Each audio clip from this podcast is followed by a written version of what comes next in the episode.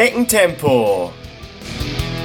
Der Laufpodcast mit dem Läuferknie.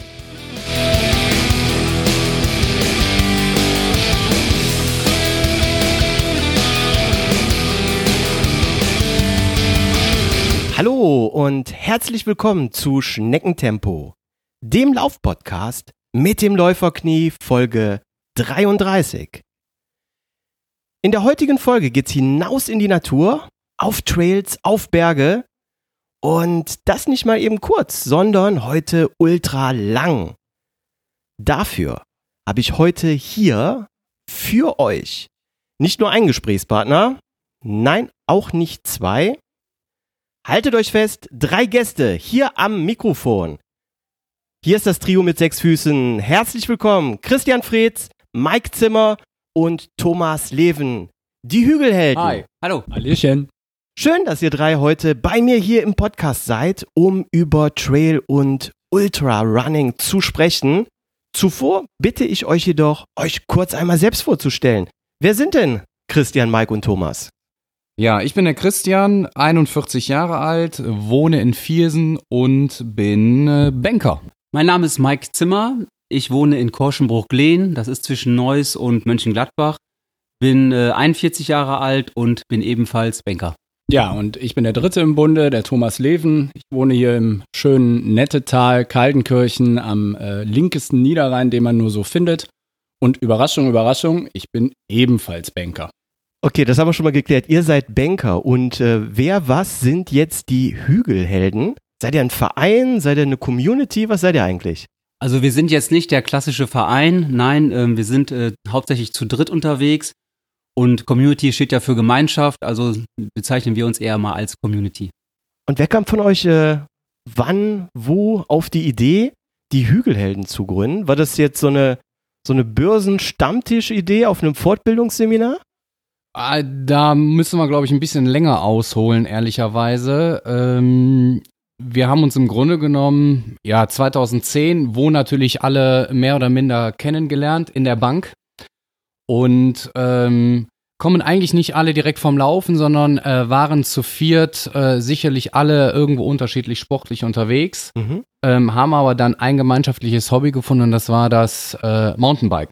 Mhm. So, und äh, da haben wir viele coole, echt tolle Touren gemacht, äh, hier in der Umgebung und natürlich dann auch in den Bergen. Und ähm, ja, ich äh, wollte dann irgendwann 2015, ich weiß gar nicht warum, ich habe es glaube ich zu Mike gesagt, äh, aus einer Schnapsidee im Winter sagen, ach, neben dem Mountainbiken wäre ja ganz gut, sich übers Laufen fit zu halten. Und äh, dann habe ich mehr und mehr damit angefangen und dann hatte ich die Idee, äh, in Köln mal einen Halbmarathon zu laufen. Kenn ich. Und äh, das war dann in, äh, das war dann in 2015 und ähm, alleine laufen ist ja auch irgendwie doof. Und äh, ich wusste, dass der Mike durchaus schnell sein kann. Und dann hatte ich, glaube ich, den äh, dann Mike gefragt, hey, hast du Bock, mich da an der Stelle zu begleiten für den Winter? Und dann kam halt die Frage von Christian, ähm, ja Mike, äh, willst du denn äh, als Pacemaker dienen? Und interessanterweise habe ich mich mit dem Laufen nie intensiv beschäftigt und dachte, okay, Pacemaker heißt, er läuft einen Halbmarathon und dann gehe ich vielleicht bei Kilometer 15, 16 mit auf die Strecke, ziehe ihn vielleicht drei, vier Kilometer und steige dann wieder aus. Also ähnlich wie beim Herrn Kipchoge, der seinen Marathon unter zwei Stunden gewuppt hat. Mhm. Ähm, und hatte das erstmal irgendwie falsch interpretiert. Und ähm, naja, dann haben wir angefangen zusammen zu trainieren und äh, nach und nach mit dem Trainingsplan gearbeitet und waren dann irgendwie sehr, sehr stolz, als wir dann im Oktober 2015 den Halbmarathon auch tatsächlich geschafft hatten und wir uns vom Start noch die Frage gestellt haben, ähm, schaffen wir überhaupt diese 21 Kilometer, weil wir vorher noch nie in unserem Leben überhaupt so eine lange Distanz gelaufen sind. Wow, ja. Ähm, wir haben es dann bis zum Ziel geschafft mit, äh, ja, mit tollen Emotionen, war natürlich sehr, sehr stolz. Und äh, nach diesem Halbmarathon musste auch irgendwie wieder ein neues Projekt her. Und äh, dann kam halt die Idee, ähm, lass uns mal was Verrücktes machen. Und weil wir halt keine Berge kennen und äh, hier auch ja keine Möglichkeiten haben, großartig in den Bergen zu trainieren, war halt für uns das Verrückte, ähm, halt mal in den Bergen so einen Lauf zu bestreiten. Mhm. Und dann äh, wurde Google angeschmissen und wir haben halt den, den Eiger entdeckt und äh, mit verschiedenen Längen und quasi haben wir uns dann gesagt, hey, wir könnten ja mal den Eiger mit der kurzen Distanz laufen. Jetzt weiß ich gar nicht mehr, 17, 18 Kilometer. äh, ist der. Und dann habe ich aber gesagt, naja, naja, für 18 Kilometer fahre ich ja nicht in die Schweiz. Also lass uns die nächste Stufe machen. Ja, und dann war quasi das neue Projekt geboren. Und äh, dann haben wir uns halt einfach Projekt E35 genannt. Und ähm, ja, Christian hat dann auch so eine Facebook-Seite dann gegründet, äh, so unter Motto, hey, wer Lust hat, ähm, wir posten das ein oder andere, was wir da so erleben, wie wir darauf hintrainieren, ähm, was wir dafür machen. Und wer uns halt folgen möchte, mag uns dann über die Facebook-Seite äh, folgen. Und dann war das Projekt E35 gegründet. Das wart aber nur ihr zwei zu dem Zeitpunkt. Das waren zunächst wir zwei, genau. genau. Mhm. Und ähm, da muss man dazu sagen, wir waren nach wie vor zu viert. Äh, zufälligerweise passte das äh, sehr gut mit der Schweiz. Wir wollten wieder mal eine Mountainbike-Tour gemeinschaftlich machen, zu viert im äh, Aostertal. Deswegen äh, ist dann auch der Thomas mitgefahren. Mhm. Und äh, ja, dann waren wir halt äh, in der Schweiz und sind äh, dann grundsätzlich nach dem Wettkampf äh, dann weitergereist. Und wie dann die Hügelhelden entstanden sind, ich glaube, da kommen wir dann sicherlich gleich noch zu, weil erstmal war es ja die Seite über den E35. Also seid ihr jetzt ursprünglich eigentlich eine Biker-Gang gewesen? Naja, Gang ist jetzt immer so ein hartes Wort. Ich hoffe mal, wir haben irgendwie niemanden terrorisiert mit dem, was wir da gemacht haben. ähm, aber ja, ähm, es war so, dass wir zu viert, äh, da war äh, noch ein, ein weiterer, Überraschung, auch Banker. ähm, dabei ähm, äh, zu viert dann auf, den, auf dem Rad unterwegs waren und da im Wesentlichen auf dem Mountainbike. Und ähm, auch da ist es so gewesen, dass wir Schritt für Schritt immer alpiner geworden sind ähm, und immer mehr weg äh, von dem Thema, wir fahren lange Strecken, ähm, hier irgendwie einfach nur Cross-Country durch den Wald, hin zu, wir machen äh, hochalpine Touren ähm, mit dem Rad ähm, gekommen sind.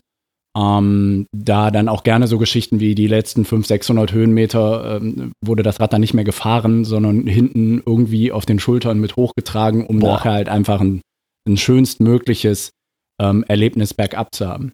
Mhm. Dabei nie jetzt die reinen Downhiller, sondern immer, immer halt so, dass wir schon den Anspruch hatten, ähm, wir können eigentlich das meiste äh, da auch bergauf noch selber bewältigen, also nicht mit der Gondel hochfahren.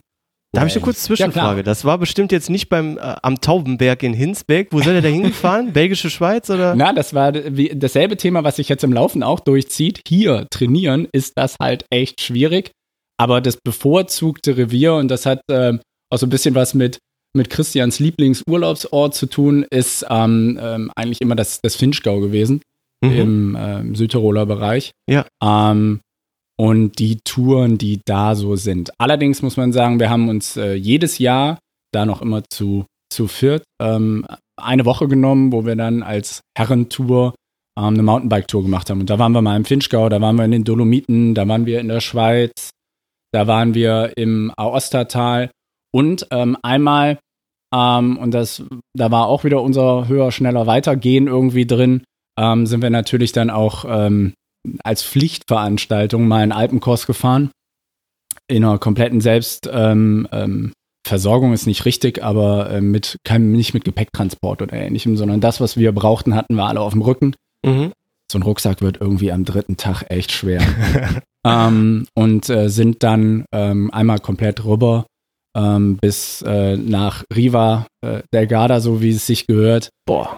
Auf den Sprung in den See direkt nach der Ankunft haben wir, glaube ich, verzichtet und haben irgendwie doch äh, das ganze Thema Cappuccino und fettes Eis vorgezogen, bevor wir ins Wasser gesprungen sind. Wir hatten, glaube ich, einfach nur Sorge, dass wir dann nicht mehr bedient werden. Wir, weil ich meine, nach sieben Tagen, wenn man immer die Klamotten nur aus dem Rucksack nimmt, brauche ich euch, glaube ich, nicht zu erzählen, Oh ja. dass man nicht unbedingt ähm, salonfähig war. Und fiel dann bei euch der Umstieg vom Mountainbike jetzt in, hinein in die Laufschuhe leicht oder hat dann bei euch anfangs auch das Mountainbiker-Herz mal rebelliert? Ähm, da gibt es einen ganz bestimmten Abend zu. Und irgendwie ist es immer so, dass der Christian, der Ende Oktober ähm, Geburtstag hat, ähm, dass wir irgendwie immer beim Christian zusammenstehen und uns dann Ende Oktober typisch Gedanken darüber machen, was machen wir eigentlich im nächsten Jahr. Und als die ähm, beiden Jungs mir dann von ihrer spitzen Eiger-Idee erzählten, habe ich einfach nur gesagt, wisst ihr, ihr könnt da laufen, wenn ihr wollt, ich bin Mountainbiker, macht ruhig, ja. Ähm, aber äh, ich bin definitiv kein Läufer. Ähm, das war am 31.10.2016. Noch nicht so wirklich lange her. ähm, da habe ich mich dann weiterhin nur als Reiseveranstalter unserer kleinen Gruppe betätigt, der ich irgendwie auch immer so bin und habe gesagt, alles klar, komm, wenn ihr das jetzt unbedingt machen wollt, dann planen wir den Trip halt irgendwie so ein, dass der auf dem Weg in unseren Bike-Urlaub stattfindet. Also wir nehmen das mal mit, wenn wir unserem eigentlichen Sport, dem Mountainbiken, nachgehen. Ja, jetzt war es aber natürlich so, dass ich mir gedacht habe, gut, wenn die Jungs da irgendwie einen, einen Tag durch die, durch die Berge rennen, hast du keine Lust, da irgendwie äh, nur still rumzusitzen. Das ist alles andere als meine Art, irgendwo mich jetzt nur in Liegestuhl zu hängen. Und dann habe ich mich ähm, ja relativ kurzfristig noch für diesen äh, E16, also für den Genuss-Trail, wie die den da nennen, äh, angemeldet. Ähm, vorab, Genuss war es jetzt nicht unbedingt für mich weil trainiert hatte ich natürlich nicht wirklich darauf. Ich habe gesagt, gut, du fährst genug Rad, also Konditionen hast du schon. Mhm. Ähm, die verstecken auf dem Genusstrail irgendwie so 900 Höhenmeter. und eigentlich ist der 8 Kilometer bergauf und 8 Kilometer bergab. Und Boah. wer immer mal äh, schon mal länger bergab gelaufen ist, weiß, dass das Bergauf fühlt sich noch ganz okay an. Ähm, bergab habe ich nur gedacht, als da gefühlt auch 70-jährige Herren an mir vorbei flogen. Da habe ich nur gesagt, wie kann das sein? Also ich hatte mir vorher so ein paar paar Trailschuhe besorgt und äh, typisch Fahrradfahrer, Hightech, irgendein Salomon S-Lab Bretthacht für äh, sauberste Technik ausgestatteten Laufschuh, der mir nach drei Kilometern bergab einfach nur noch wehtat. und ähm, ja, auf der anderen Seite war es ein mega Erlebnis. Mhm.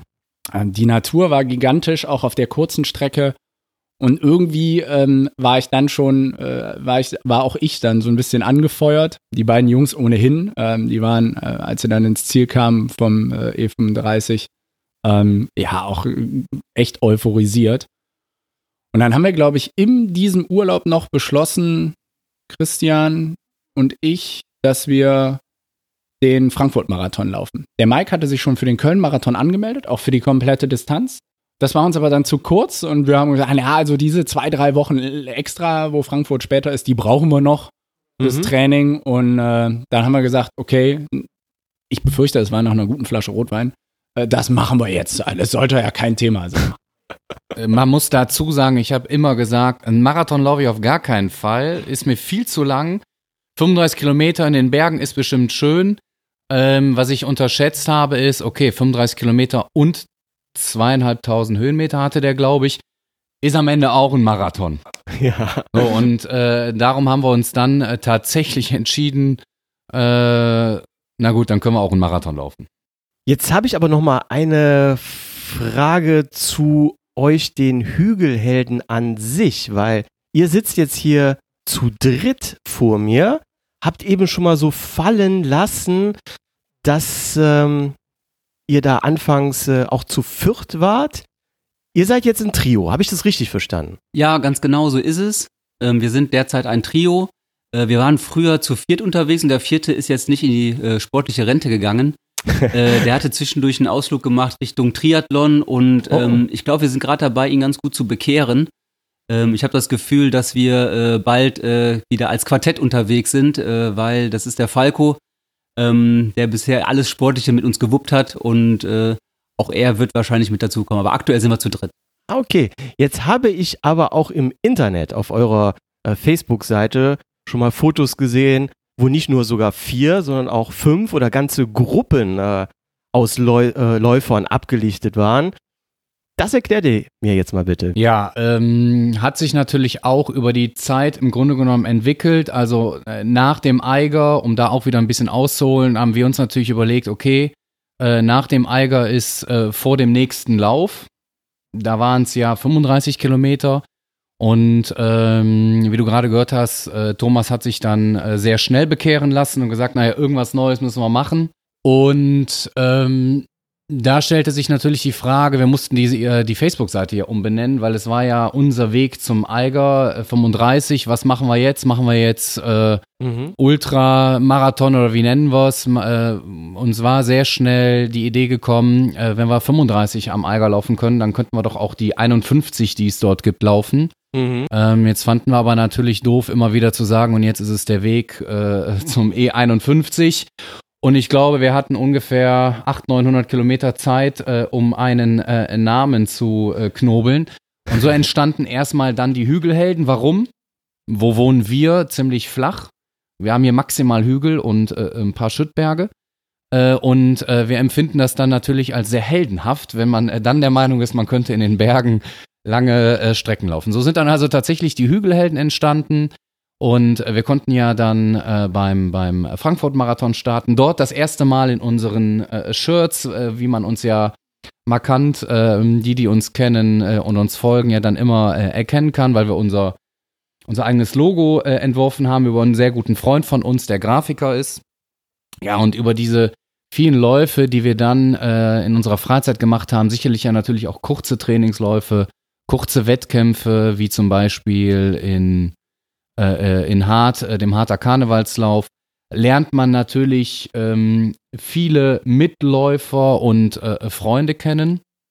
Und ähm, jetzt muss ich selber mal überlegen, irgendwann haben sich daraus dann ja so ein bisschen Hügelhelden äh, and Friends äh, äh, herauskristallisiert, ähm, dass wir gesagt haben, ah genau, wir äh, sind beim Hubut, beim Hunsbuckel Trail äh, im Hunsrück. Äh, schöne Grüße im Übrigen an die äh, Veranstalter. Eine ganz, ganz tolle Veranstaltung, können wir nur jedem empfehlen. Ein sehr familiärer, schöner Lauf äh, mit der Königsetappe über die äh, Geierlei-Brücke. Und hier haben wir uns dann tatsächlich, ich würde es nicht Bierlaune nennen, aber äh, der Veranstalter hatte äh, das Angebot, wenn sich mehr als zehn gemeinschaftlich anmelden, äh, dann äh, bekamst das Bierchen, glaube ich, nach dem Wettkampf, ne? So war es, ja. Und dann haben wir natürlich ausgerufen, wir Hügelhelden, wir drei starten da, wer will uns folgen? Und dann sind wir dort tatsächlich das erste Mal als ähm, Hügelhelden and Friends gestartet mit äh, acht, neun anderen Läufern und für die haben wir dann auch wieder extra äh, ein Shirt kreiert. Ah, okay. Wow. Jetzt haben wir über euch gesprochen. Ich habe euch ja heute eingeladen, um über Trailrunning und Ultrarunning zu sprechen. Lasst uns vorab erst einmal klären, was ist Trailrunning überhaupt? Ähm, bedeutet Trailrunning, so im Stil von Killian, die Berge rauf und runter zu sprinten, über Stock und über Stein, abseits der Wege zu laufen? Oder ist Trailrunning auch schon mein Lauf hier auf Trampelfaden durch den Grenzwald, den ihr ja auch alle kennt. Also der gewöhnliche Waldlauf nur durch eine englische Übersetzung so ein bisschen aufgepeppt. Äh, naja, ähm, wie kann man Trailrunning definieren? Also ich glaube, wenn man es relativ einfach formuliert, könnte man sagen, also Trailrunning ist tatsächlich alles das, was nicht Asphalt ist. Mhm. Ähm, warum? Ich merke es speziell äh, bei den Trainingssequenzen und äh, natürlich auch bei den Wettkämpfen es ist halt ein Riesenunterschied zwischen den ähm, ja, äh, Strecken auf Asphalt, von der Belastung her, von, von den Trainingseinheiten und äh, das Erlebnis im Gelände. Und ähm, man stellt halt nach einer gewissen Zeit durchaus fest, wo geht die Richtung hin. Ähm, Trailrunning ist halt einfach äh, ein Gefühl. Ne? Also man, man rennt durch die Natur, mhm. ähm, man nimmt die Natur anders wahr. Also es ist echt ein Unterschied, renne ich jetzt mitten durch den Wald, äh, durch ein schönes Gelände, habe tolle Perspektiven, Ausblicke. Ähm, oder laufe ich jetzt, sage ich mal, auf einer, auf einer Tatanbahn oh ja. äh, meine Runde und mache da Intervalltrainingseinheiten. Ähm, natürlich halt so ein Marathon. Äh, wir haben beispielsweise ähm, einmal im Jahr machen wir so einen europäischen Marathon. Ähm, wir waren in Rom, in, in Paris. Da sieht man natürlich auch richtig schöne Sachen. Also da ist der Straßenlauf auch sehr attraktiv. Ähm, wenn man aber tatsächlich ähm, in der Natur unterwegs ist, ist es halt für mich persönlich äh, einfach ein wesentlich schöneres Erlebnis. Mhm. Ähm, woran liegt das? Also man hat viel Abwechslung. Ne? Also man muss sehr aufmerksam sein, man hat sehr viel Abwechslung. Ähm, die unterschiedlichen Untergründe haben halt immer oder bringen immer neue Herausforderungen mit sich. Es ist ein Unterschied, glaube ich, auf sandigem Untergrund, auf Lehmboden, vielleicht auch mal durch den einen oder anderen Bach oder Fluss, den wir mal überqueren müssen. Ähm, und ähm, ja, und dieses ähm, Ballern, wie dann Kilian Jornet das dann macht, ähm, ist auch super, ne? Also wenn man jetzt zum Beispiel so, so einen Trail runterläuft, äh, ähm, beispielsweise wie wir das am Großglockner dieses Jahr wieder hatten, mhm. muss ich sagen, dann ist man so konzentriert auf diesen Trail, auf diesen Weg, ähm, man vergisst alles äh, rundherum. Also man, man schaltet komplett ab. Ähm, ich sage halt immer, wenn ich dann da runterlaufe, ähm, vergesse ich sogar meinen eigenen Vornamen, weil man dann so konzentriert ist ähm, und dann so innerlich einfach eine Zufriedenheit verspürt. Und ähm, das ist einfach das Besondere äh, am Trailrunning ähm, wo ich jetzt auch sage, es kommt gar nicht auf diese ultralangen Distanzen an. Also gestern war ich beispielsweise im Birgeler Urwald unterwegs. Mhm. Ähm, eine wunderschöne Strecke, die für uns äh, nah gelegen ist. Äh, auch da kann man wunderbar abschalten und äh, einfach voll die Natur genießen. Ist ein Bürgeln auch ein bisschen hügelig, oder? Ja, es sind, ein, eher, es es sind ein paar Höhenmeter drin, aber das Sprechen war, ich glaube, ich hatte am Ende 100 Höhenmeter auf der Uhr. ähm, aber der, der, der Boden, der Untergrund ist sehr abwechslungsreich. Und was äh, zum Beispiel an der Strecke wunderschön ist, ist, ähm, die ist sehr gut ausgeschildert. Ne? Also man kann wirklich einfach auch loslaufen äh, und sich nach den Schildern orientieren und muss dann nicht irgendwie mit dem GPS-System rumlaufen ähm, und kann sich dann auch wieder da auf die Strecke konzentrieren. Also wunderschöne Strecke Ja. am Birgeler Urwald auch.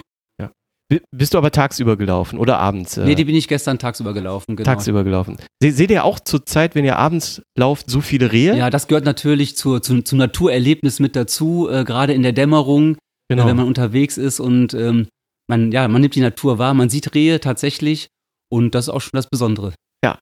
Jetzt mal apropos, ja, durch den Wald, abseits von Pfaden. Wie ist eigentlich hier die Gesetzlage im deutschen Wald? Äh, weiß das einer von euch? Beschränken wir uns mal kurz auf äh, Nordrhein-Westfalen. Also, als Kind habe ich jetzt hier immer mitten im Wald gespielt, äh, aber ist Laufen über Stock und über Stein jetzt cross durch den Wald überhaupt erlaubt? Da mache ich mal Levipedia an. Ja. ähm, ja, als, als, als Enkel dann auch noch äh, eines äh, zwar schon verstorbenen, aber Jägers. Äh, Ah. Die Tradition ist nicht in der Familie weitergegeben worden. Das wäre jetzt nun wirklich nichts für mich. Ähm, ja, äh, es gibt in Deutschland ein Waldbegehungsrecht. Mhm. Ähm, das ist auch weitgehender als äh, in nahezu allen anderen ähm, unserer europäischen Nachbarn. Ähm, ganz grundsätzlich gilt, und äh, das ist auch in der, in der jeweiligen Landessatzung dann nochmal festgelegt, also jetzt hier für Nordrhein-Westfalen, ähm, ganz grundsätzlich gilt, ja, man darf den Wald jederzeit und auch abseits von Pfaden betreten. Mhm. Also dem, das, ist, das ist grundsätzlich erstmal in Ordnung. Das Problem ist, der Beisatz ist dann immer, außer es ist ausdrücklich verboten im Rahmen einer anderen Ordnung, wie zum Beispiel den verschiedenen Naturschutz- äh, Ja. und äh, Tierschutzgegebenheiten, die es da so gibt. Ja. Das größte Thema dabei ist meistens, im Wald sind diese Schilder nicht mehr da, Oh, ja, genau. ähm, sondern sie sind meistens erst an der Stelle, wo man den Wald betritt. Ja. Ähm, darum gilt es immer mal so ein bisschen ähm, aufmerksam zu sein, ähm, wenn man irgendwo an dem üblichen Wanderparkplatz oder ähnliches ankommt. Da steht häufig, ähm, stehen häufig Hinweisschilder. Und ansonsten würde ich ähm, mal sagen, gilt ganz viel gesunder Menschenverstand. Ne? Also wenn ich Mhm. eine frisch angelegte Schonung sehe, dann muss ich da nicht durchrennen. Stimmt, ja. Die gerade aufgeforstet wird wieder oder Ja. sowas dann, ja. Und für den Mhm. Läufer gibt es ja keinen keinen Umweg, sondern einfach nur extra Kilometer und dann läuft man halt ein wenig drumherum. Ähm, auch sind wir früher sicherlich auch noch ähm, wesentlich gnadenloser und ich glaube, da, da merkt man auch so ein bisschen, dass sich auch das Bewusstsein verändert hat. Im Dunkeln mit voller Beleuchtung mit den Mountainbikes durch den Wald gefahren. Auch da muss man sagen, ich muss nicht im absolut stockfinsteren, abseits von größeren Wegen durch den Wald. Da ist es nun mal das Zuhause der Tiere. Ähm, und ich finde, da gehört es sich auch ein bisschen, äh, denen da die, die Ruhe zu lassen. Auch Absolut. wenn es vielleicht erlaubt wäre. Und da muss man sicherlich, sicherlich hin und wieder auch mal der ein oder anderen Diskussion mit einem Pseudo-Gesetzeshüter, der irgendein bei eBay gekauftes Schild äh, in seinem grünen Land Rover Discovery äh, reingehängt hat und jetzt meint, er wäre, er wäre hier die Aufsichtsperson für den, für den deutschen Forst, äh, in die Diskussion gehen. Ähm, äh, grundsätzlich ist es äh, immer da, wo man einen Weg findet, erstmal erlaubt ähm, zu laufen und alles andere ähm, sollte man vielleicht hier und da mal den Kopf einschalten. Ja, hör mal, da habe ich auch schon meine Erfahrung mitgemacht. Äh, Leute Heide kennst du ja auch, hinterm Sportplatz, auch ein Waldgebiet. Da bin ich auch mal von einem, ja, war keine Ahnung, Jägerförster von irgendjemand vertrieben worden. ähm, ihr seid ja die Hügelhelden, so.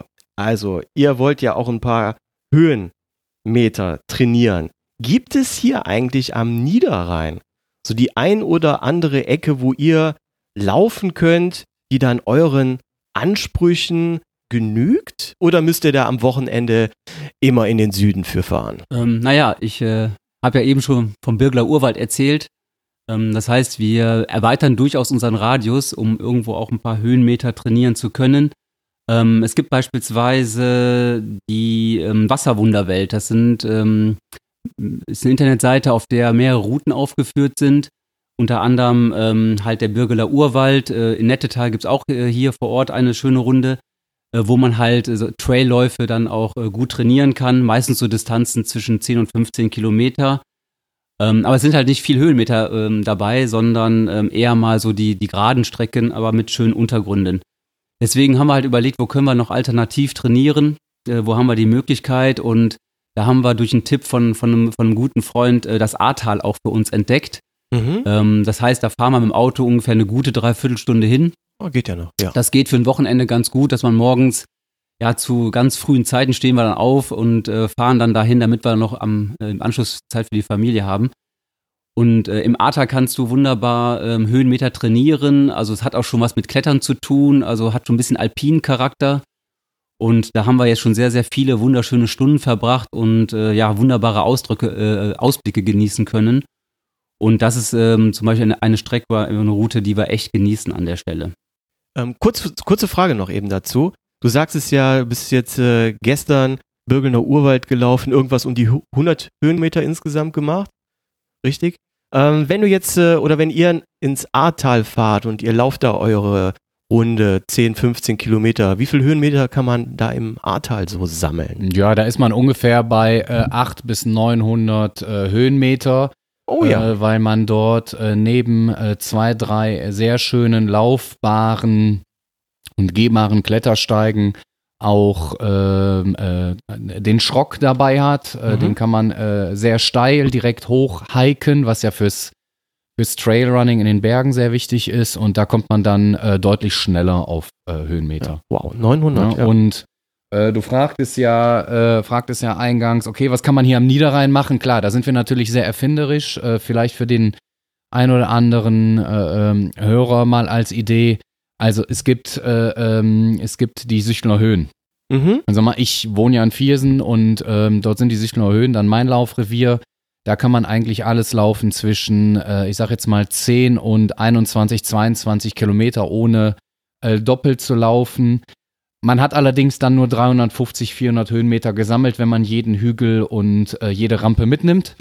ähm, ansonsten äh, bietet sich die Sophienhöhe an, wo man äh, äh, schlussendlich äh, Trails und Höhenmeter sammeln kann. Wir nutzen die sonstigen äh, Halden, die hier sind, wie die Halde Norddeutschland. Das hat dann äh, manchmal weniger äh, mit, äh, mit Trail zu tun, weil man dort halt auch die Himmelstreppe und so weiter hat. Ähm, was, wo laufen wir noch? Ich glaube, der, der Thomas kann äh, sicherlich noch ergänzen, wo sein äh, Laufrevier im Grunde genommen ist. Ja gut, das fängt ja 100 Meter von meiner Haustür entfernt an. Also ähm, man sieht es ja nicht, haha, ist ja ein Podcast. Äh, wir sitzen hier ähm, wirklich einen Steinwurf vom Grenzwald entfernt. Ähm, der Galgenfen-Wanderweg, der auch einer dieser Wasserwanderwege ist, ähm, Mhm. wo es ja ähm, sechs oder sieben Strecken auf deutscher und auf niederländischer Seite gibt, ähm, der auch mal irgendwie prämiert worden ist in irgendeiner Wanderfachzeitschrift. Keine Ahnung, ich merke es nur daran, dass seitdem hier am Wochenende regelmäßig Heerscharen von äh, Kennzeichen, die ich eher dem Ruhrgebiet zuordnen würde, einfallen, um dann hier entlang zu laufen. Ähm, der ist 500 äh, Meter von hier entfernt, ähm, der Einstieg. Und ähm, von da aus kann man hier echt alles machen, ohne und fast alle Längen machen, ohne ähm, auf äh, große Doppelung hinzukommen. Also das ist ja ein, ein durchgängiger, äh, durchgängiges äh, Waldstück, äh, im Prinzip ähm, von, von hier aus noch verlängert in Richtung ähm, Hinsbeck, Süchteln, Ja. wenn man will. Ähm, bis runter in, äh, in, in Richtung in Kreis Heinsberg rein. Ähm, über den Brachterwald, über das ehemalige britische Depot, wo man auch ähm, sehr gut beides laufen kann. Man kann da Asphalt laufen, genauso wie man da abseits der Strecken laufen kann. Verlängert über die weiteren Wasserwanderwege, die dann da unten kommen, wie Schwalmbruch oder ähnliches. Mhm. Ich kann hier jede Strecke von 5 bis ach, 50, 60 Kilometern. Ich erinnere mich an Mountainbike-Zeiten, da sind wir hier auch äh, weit über die 50 Kilometer Strecke nur durch den Wald gefahren und haben auch nichts doppelt gesehen, ja. Aber natürlich auch flach. Das wäre jetzt meine Frage gewesen. Wenn du jetzt hier äh, Richtung Galgenfan läufst, Richtung Schlucht, kommt da vielleicht doch der ein oder andere Höhenmeter zustande oder lohnt sich das gar nicht? Ja, doch. Also wenn man ähm, wenn man es clever anstellt und die alten Schmugglerpfade entlang der Schlucht ähm, ähm, alle so nutzt und kennt, da sind wir wieder beim Waldbegehungsrecht, die darf man alle nutzen, ähm, dann kriegt man da schon ein wenig was zusammengekratzt. Mhm. Aber das, da muss man wirklich auch sehr konsequent alles mitnehmen, was da kommt. Und es sind halt, wenn dann immer nur ähm, recht, äh, recht kurze Anstiege. Schlucht, ähm, für die, die es nicht kennen, klingt ähm, extrem äh, groß. Die Holländer sprechen in dem Fall von Kantje, was ich ähm, schon irgendwie treffender finde. äh, es ist tatsächlich eine kleine, eine kleine Verwerfung hier zwischen ähm, Marsplatte und Rheinischer Platte. Also wir sitzen ja hier im Rheinland, die Holländer auf der Marsseite. Und äh, wir reden da über einen Höhenunterschied. Ich glaube, von 20 Höhenmeter sind es in der Spitze. Mhm. Gut, ähm, welche coolen Trails seid ihr denn schon in den letzten Jahren so gelaufen? Beziehungsweise an welchen Trailläufen, an denen ihr euch gerne zurückerinnert, habt ihr schon teilgenommen? Ähm, naja, jetzt ähm, laufen wir ja diese Trail-Wettkämpfe ähm, seit 2017, seit Mitte 2017, wo wir Mhm. richtig äh, aktiv damit angefangen haben. Und äh, wenn ich also darüber nachdenke, da haben wir schon einiges gewuppt, also sehr viele äh, wunderbare Läufe ähm, ja, absolvieren dürfen. Äh, sicherlich ist einer der Highlights äh, die, die, die Welt rund um den Eiger. Also wo wir damit angefangen haben, weil das war so ne, der erste besondere Lauf. Ähm, dann halt auch noch die längere Strecke, die über 50 Kilometer läuft. Ähm, wir hatten eben schon mal den Hubut erwähnt, der ähm, im, im, äh, in, in der, im Hunsrück stattfindet. Ja. Äh, auch ein wahnsinns toller Lauf, weil einfach ähm, die Anreise ist ganz entspannt dahin. Man kann gut dort übernachten. Man findet über ähm, diverse Internetplattformen äh, gute Übernachtungsmöglichkeiten und kann an unterschiedlichen Distanzen teilnehmen. Ähm, der Großglockner Ultra Trail, ähm, einer der ja, Monsterläufe, also äh, was man da für Eindrücke hat. Ich kriege dann immer so ein bisschen Gänsehaut, wenn ich darüber berichte. ähm, Thomas und äh, Christian hatten schon ähm, ja das, das Erlebnis der 75 Kilometer, äh, wofür ich die beide echt beneide, weil ich bin ähm, leider krank geworden, also äh, beim letzten Mal, deswegen konnte ich ähm, da nicht teilnehmen. Also habe ich da noch eine Rechnung offen. DNS. Und Mhm. äh, diese Rechnung wollten wir übrigens auch in diesem Jahr begleichen. Ähm, da sind wir auch an den Start gegangen, äh, wieder für die 75 Kilometer. Thomas äh, äh, hat dann die 110, äh, die, die 100 Kilometer angestrebt. Oh. Und, äh, aber aufgrund von Wetterbedingungen hat man dann die 75 wieder auf 50 reduziert. Also insofern ähm, habe ich immer noch die Rechnung mit den 75 offen. Ähm, aber von der Landschaft her ist das einfach sensationell. Ähm, ich habe persönlich beim Liechtenstein Trail Marathon teil teilgenommen. Da sind wir immer eingeladen äh, worden zu. Äh, auch der war wunderschön. Äh, das Stilfser Joch ähm, im Trainingsgebiet in, in Larch. Auch ein ganz, ganz wunderbarer Marathon, den wir da gelaufen sind. In dem Fall ähm, Christian und ich. Und auch in diesem Jahr hatten wir das Vergnügen, die Fort Trails zu bestreiten. Ähm, ich denke, da kann der Thomas gleich noch mal ein bisschen was zu erzählen zu den Fort Trails, weil ich fand, auch das war einer der ähm, schönsten Läufe verteilt auf vier Tage, die wir da erlebt haben. Ja, das war ja unser äh, quasi unser Einstieg in die Welt der Etappenläufe. Ähm, und genauso ist es ja auch vom Veranstalter mal gedacht worden und meiner Meinung nach dafür auch absolut perfekt. Ähm, perfekt professionell organisiert, da steht Mhm. Plan B dahinter, die sind sicherlich ähm, bei den Trailläufern alle bekannt. Oh ja. Lassen uns, die, lassen uns die Diskussion darüber abspannen, ob das jetzt Kommerz ist oder ähnliches. Sie wissen einfach genau, was sie da tun, ähm, greifen da sicherlich auch auf viel Erfahrung über den Transalpine Run zurück Ja. und konnten da ein, ein tolles Event hinstellen. Ähm, zusammen mit Salomon, ähm, wenn ich das richtig im Kopf habe, ähm, war das Ganze äh, gestaltet und äh, war eine echt schöne Geschichte. Ähm, war nochmal eine ganz andere Sache, als so einen Tag zu haben. Ähm, auch wenn der Tag äh, wie beim GGUT 75 äh, mit 18 Stunden auch äh, echt lang sein kann. War es nochmal eine ganz andere Geschichte, immer am nächsten Tag zu wissen, okay, jetzt gibt es nochmal eine Etappe und nochmal eine Etappe. Die Etappen waren human äh, gestaltet, ähm, allerdings auch in toller, in toller Umgebung in den Alpen. Ähm, echt gelungene Sache und ähm, ja, fürs nächste Jahr ja auch schon wieder äh, fest äh, eingebucht. Ähm, da die nächste Etappe, weil der Sinn der Four Trails ist ja ähm, ähm, in diesen Vierer-Etappen im Verlauf von ähm, mehreren Jahren, vier in Summe, ähm, dann äh, am Ende am, am Gardasee anzukommen. Wie, wie, viel, wie viele Etappen äh, waren das? Jetzt waren es vier. Äh, die vier, also vier mal vier werden es am Ende. Mhm. Jetzt ging es von ähm, äh, Seefeld aus los ähm, bis äh, nach äh, Imst. Mhm. Und im kommenden Jahr geht es dann von Imst aus wieder los. Ähm, und es wird bis Nauders gehen. Also wer sich so ein bisschen in den Alpen auskennt, weiß, hm, jetzt wird es dann hochalpiner. Also jetzt sind wir irgendwo mitten im Alpenhauptkamm. Ähm, und dann geht es halt weiter von Nauders. Da wissen wir noch nicht genau, wie die Strecke läuft. Wir haben übers Mountainbiken so eine gewisse Ahnung, wo die Strecke laufen, langlaufen wird wahrscheinlich. Mhm. Und äh, im vierten Jahr wird die ähm, äh, Strecke dann halt in äh, Rival del Garda oder in Torbole, das muss man sicherlich mal sehen, wie sie es organisieren, dann enden.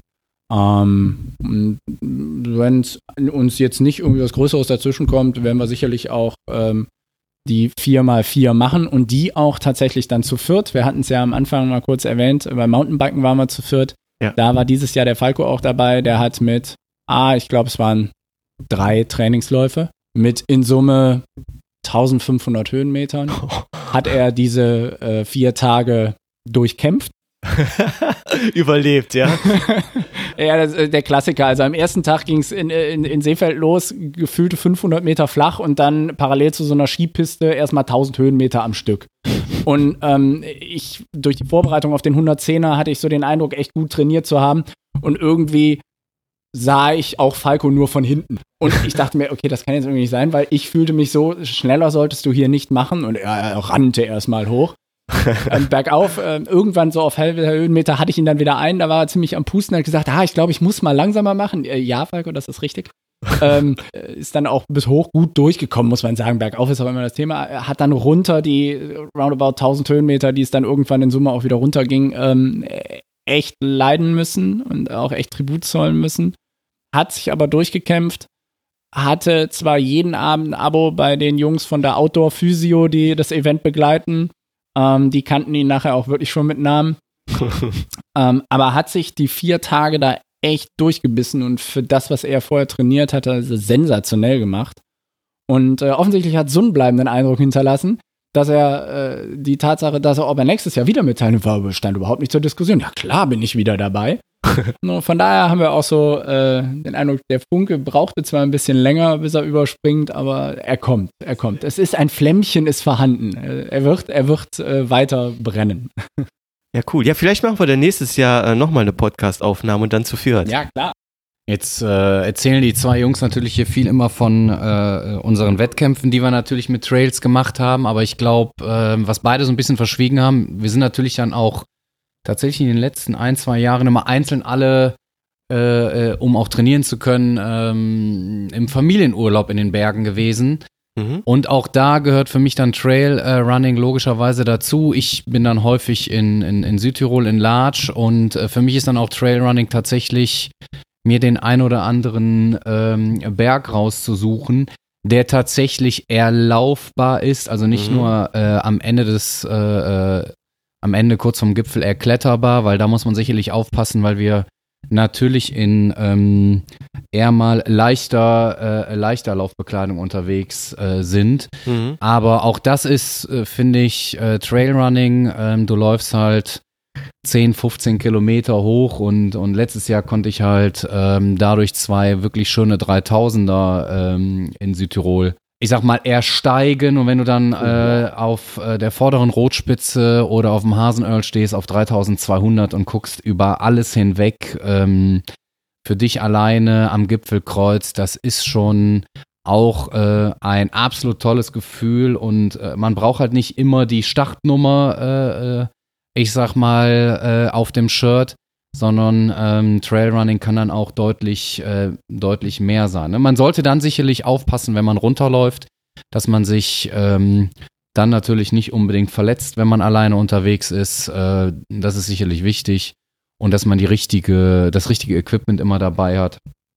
Aber das ist so das, ähm, was wir auch, glaube ich, äh, alle drei gemacht haben. Ich erinnere mich auch an das äh, ein oder andere, die eine oder andere Mission, die sich Mike dann äh, dieses Jahr vorgenommen hat, äh, äh, weil er seinen alten Jugendhausberg äh, er, äh, erklettern oder erlaufen wollte. Ne? Ja, Und ähm, ja, das, das sind dann so noch äh, die Dinge, die, glaube ich, auch dazugehören.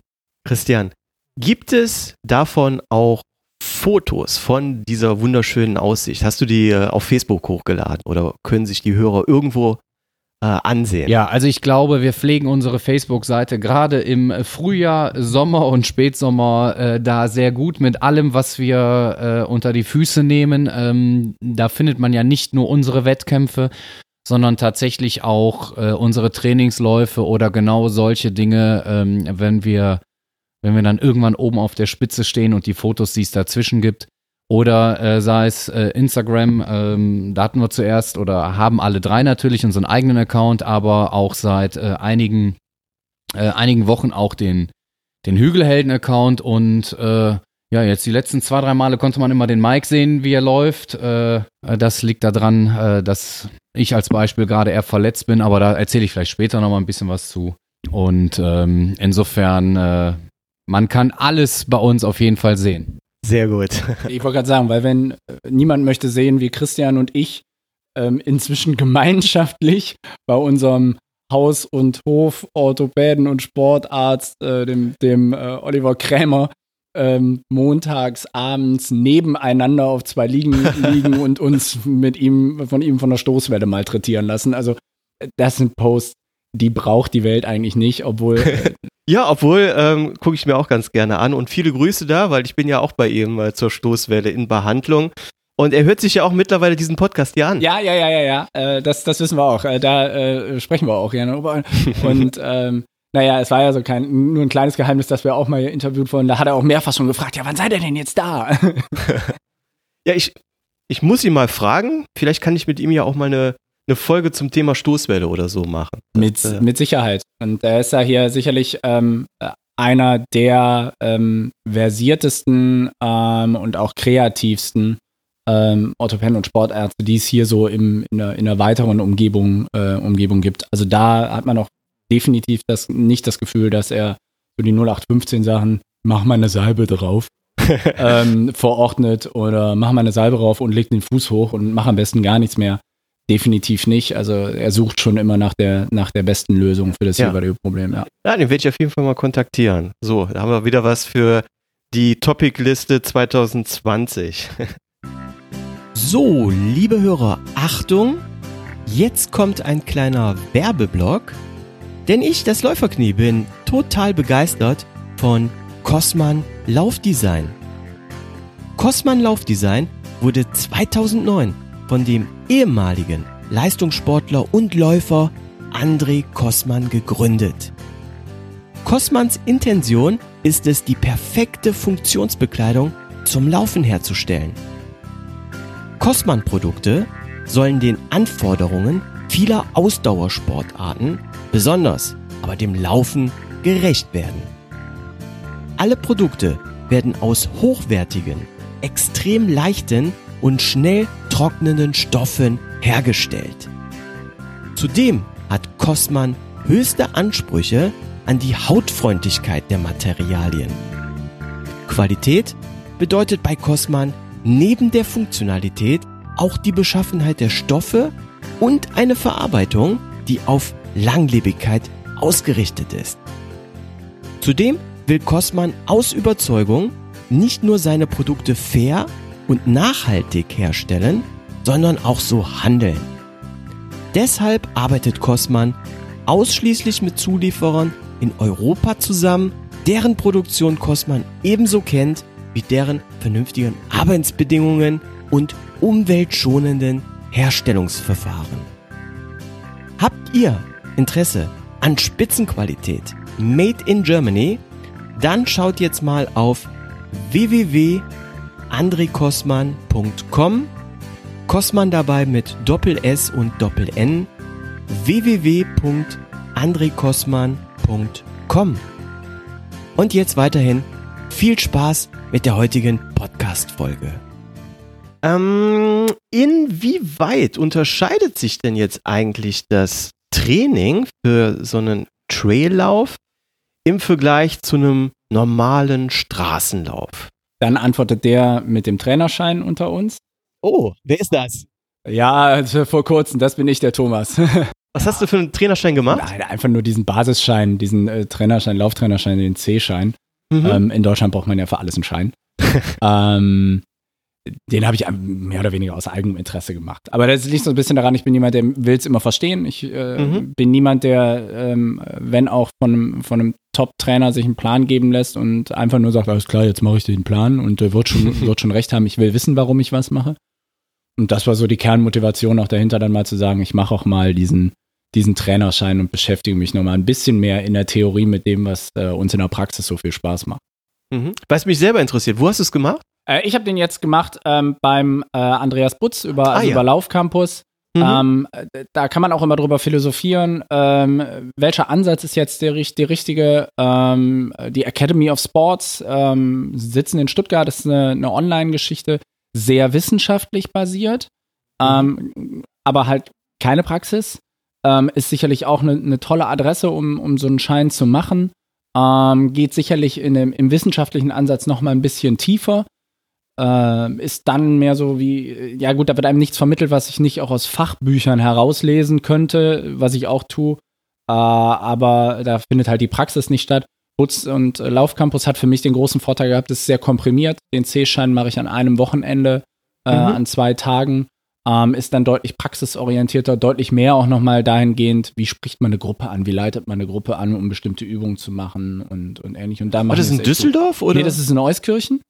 Ah, okay. Da ja. sitzt äh, Laufcampus auch. Äh, dieses äh, Wochenende große Trainertagung in, in Euskirchen. Ist ja ein, ein deutschlandweites Netzwerk inzwischen und mehr als deutschlandweit. Ähm, äh, auch mit, in, mit Amand Resch, mit seinem Co. in, in Luxemburg und ähnlichem.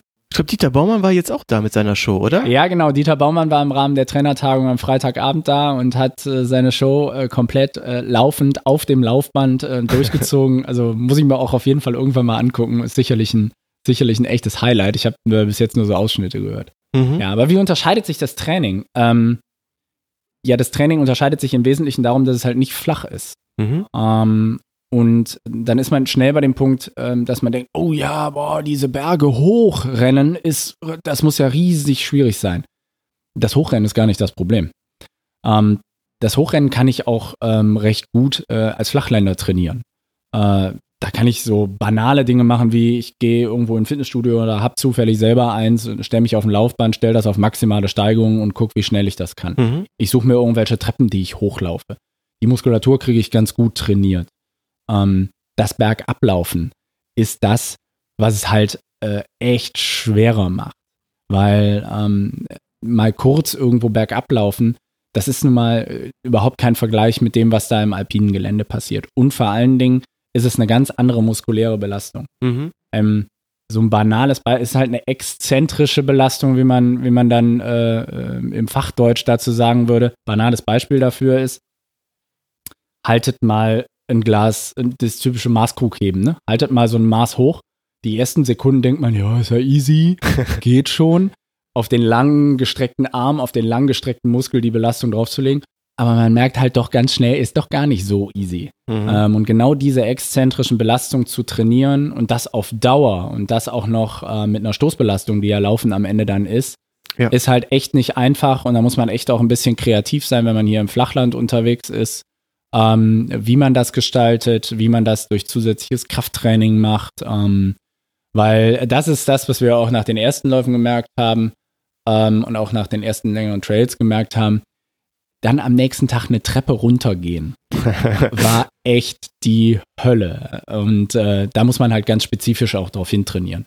Mhm. Was man sicherlich auch zu den Straßenläufen unterscheiden muss. Ich meine, wir haben ja jetzt ähm, ma oder machen ja beides übers Jahr hinweg, äh, dass wir halt auch den Straßenmarathon dabei haben. Es macht einen Unterschied, ob du halt die klassischen Läufe machst, äh, dann 25, 28, 30, 32 auf der Straße im lockeren Tempo, um den Fettstoffwechsel äh, voranzutreiben. Ja, ist wichtig für einen Marathon.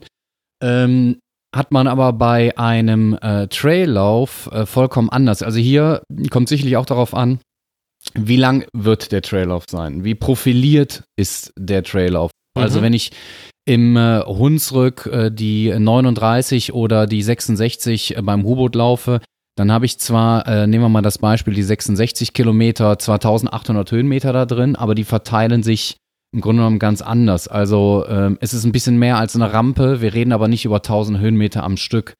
Äh, ebenso ist die Steigung eine andere, äh, sodass man sicherlich gucken muss, ähm, wo habe ich äh, genau den, den Punkt des, ich kann es noch gerade laufen oder macht es schon mehr Sinn, es tatsächlich zu gehen, weil auch das ist äh, extremst entscheidend.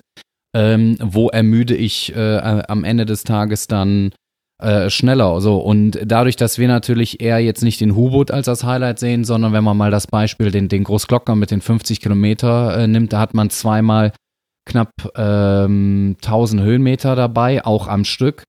Und da gilt es tatsächlich dann halt auch das reine klassische Hiken zu trainieren. Äh, da reden wir aber nicht vom, ich gehe jetzt hier ein bisschen wandern, sondern äh, da sollte dann im Hike-Modus der Puls schon in einem äh, bestimmten Bereich sein, dass ich im Grunde genommen meine Muskulatur auch darauf äh, trigger. Mhm. Und ähm, ja, da haben wir so Geschichten gemacht, äh, zu zweit, zu dritt. Äh, als Beispiel, wir haben ja hier keine Höhenmeter, nimmt man sich als Beispiel die Halde Norddeutschland mit der Himmelstreppe. Mhm. die Himmelstreppe hat 358 Stufen, sind, wenn man bis ganz oben laufen oder hiken muss, ähm, knappe 78 Höhenmeter. Naja, wenn an dem Tag da halt mal äh, 1000 Höhenmeter, 1500 Meter drinstehen. Ich glaube, unser, äh, unser Rekord äh, äh, liegt, Mike, bei, ich glaube, 16 bis 20 Mal Treppe hoch, Treppe runter. Da ist man mal äh, so zwei, zwei Stunden 30 ist man da sicherlich unterwegs. Äh, hört sich monoton an. Ja, mag durchaus so sein. Deswegen ist, glaube ich, wichtig, dass man dass man dann auch äh, zu zweit äh, äh, trainiert, auch wenn man in der unterschiedlichen Leistungsgruppe ist, dass einer von uns zwar mal gerade oben ist oder in der Mitte.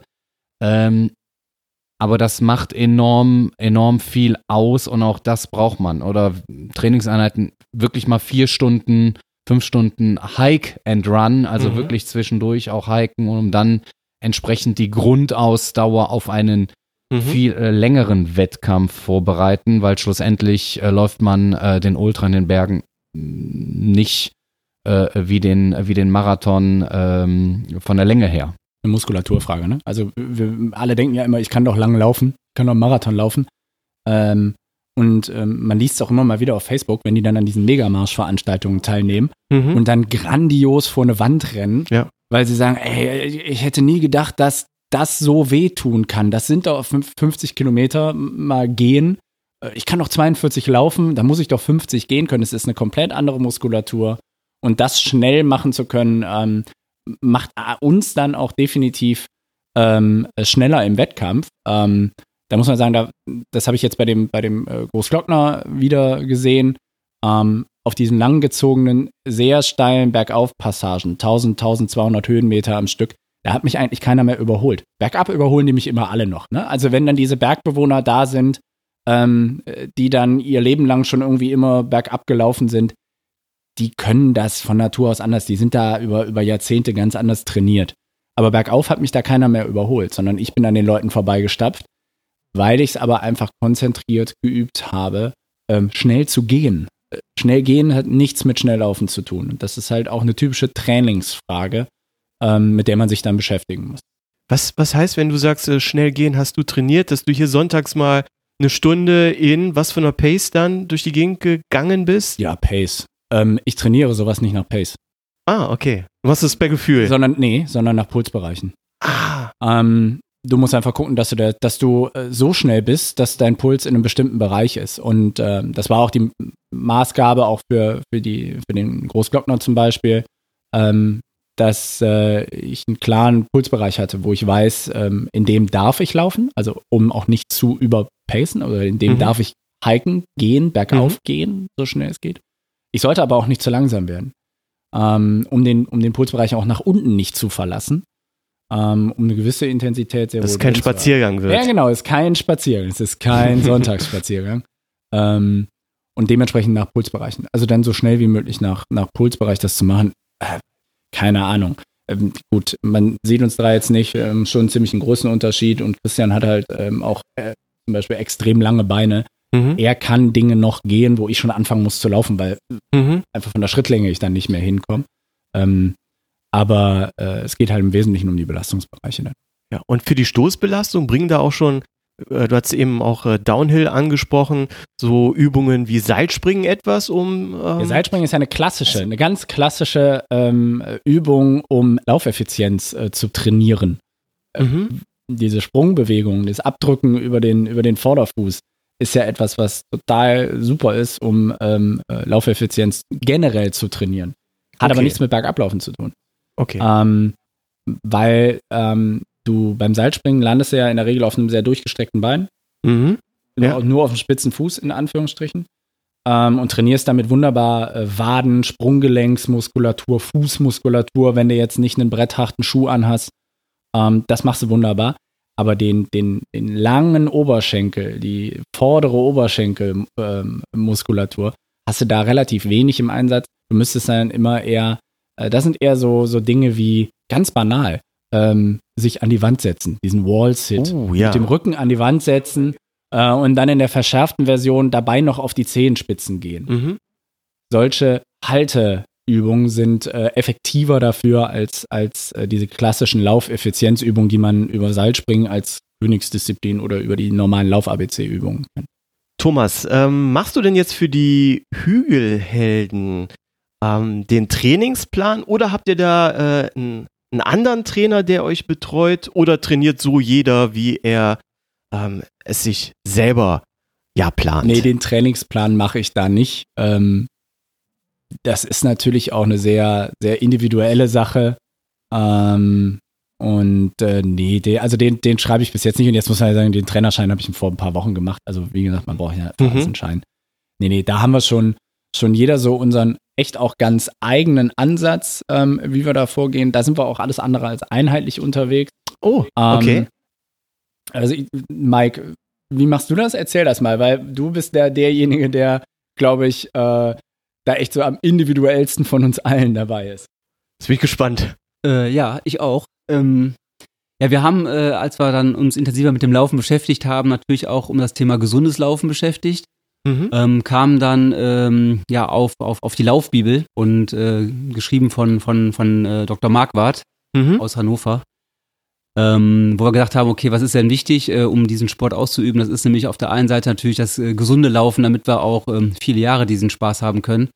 Letztens einen Bericht gehört, dass äh, beispielsweise, wenn wir im Trail unterwegs sind und dann die, die, äh, ja, die Single Trails herunterballern ähm, und dann kommt das Zehnfache des Körpergewichtes auf die Gelenke, wenn ich dann irgendwie da runterschieße. Das heißt, ich muss ja gucken, dass ich irgendwie gesund und gut laufe. Und wir haben dann äh, bewusst auch mal so eine Bewegungsanalyse dort gemacht, ähm, auch nochmal so einen Laktattest, wo sind dann die einzelnen Pulsbereiche. Und auf der Basis ähm, haben wir halt geschaut, was sind die passenden Schuhe ähm, für, für, für den jeweiligen Läufer. Und ähm, ja, in welchen Pulsbereichen sollte derjenige dann auch einfach trainieren. Ihr alle oder jetzt nur du? Wir waren äh, auch zusammen da, also wir machen dann immer so einen Tagesausflug und äh, äh, gehen dann alle aufs Laufband und äh, das ist echt ein ganz tolles äh, Event äh, eigentlich für uns auch geworden ähm, und nehmen auch ganz gerne dann die äh, Strecke äh, nach Hannover dann in, in Kauf, um das einfach dann auch wirklich gut aufzubauen. Ähm, ja, was, was, was folgt daraus? Ähm, also ich, jeder bekommt, aber ich habe da meinen Trainingsplan bekommen. Ich erinnere mich da gerne an meinen ersten Marathon, äh, weil ich gedacht habe, hey, das muss halt auch dann, also ich wollte halt dem ersten Marathon in einer richtig klasse Zeit für mich äh, ähm, äh, wuppen und äh, habe dann nach diesem Trainingsplan trainiert ähm, und ich muss sagen, das hat bisher auch immer perfekt funktioniert. Ähm, äh, ich habe meine Zielzeit beim ersten Marathon, äh, muss ich mal ein bisschen schmunzeln, geschafft und ähm, inklusive 20 Sekunden Pinkelpause. Also ähm, es passte, es passte einfach alles und ähm, das ist halt sehr, sehr gut und es hat äh, funktioniert. Was ich jetzt dazugelernt habe, ist, ähm, dass tatsächlich dann äh, auch mal so Aufwärmen, Laufkraftübungen und solche Geschichten ähm, extrem wichtig sind und förderlich sind. Ähm, wir sind bei einer Physio derzeit hier in der Nähe, ähm, die nennen sich Heiser Hilft. Mhm. Ähm, da sind meines Erachtens echt Profis am Werk, äh, die uns da wirklich super unterstützen. Und ähm, das geht so weit, äh, dass ich mittlerweile meine Garage schon ein bisschen umgebaut habe, um da halt die Übungen auch zu machen. Und ähm, insofern, ähm, ja, habe ich da so ein bisschen meinen eigenen Trainingsplan, basierend auf meine eigenen Werte. Und äh, ja, ich bin sehr zufrieden, funktioniert gut und die anderen zwei Jungs ergänzen mich da und erzählen sicherlich auch mal was zu ihren Ansätzen. Ja, das, das Lustige muss ich jetzt auch noch mal sagen. Ähm, mein tägliches Kraftworkout mache ich auch in der Garage. Dann können wir uns gleich gerne demnächst mal gegenseitig besuchen, dann trainieren wir das Ja. mal zusammen. Weil ich weiß nicht, wie es bei euch ist, äh, wo, wo die, jetzt gucke ich die zwei anderen an, wo ihr euer tägliches Krafttraining macht, wenn ihr Krafttraining macht, weil wenn ich es bei mir im Wohnzimmer machen würde oder so, ähm, da muss man auch ein bisschen an die äh, Leute denken, die da unter einem äh, noch sitzen. Ähm, ja, also ich habe tatsächlich mein, äh, ich sag mal, mein Athletikstudio äh, äh, im Dachgeschoss äh, bei uns zu Hause, ne, mit ähm, ja, was man so als Läufer braucht, ne? Sei es äh, das Balance Board, äh, ein paar Kettlebells. Äh, ich glaube, wichtig ist das ein oder andere. Also eine Black Roll gehört ja heutzutage auch dazu. Ähm, oder äh, sicherlich bestimmte Gummibänder, äh, um halt äh, Beinstatik und so weiter zu trainieren.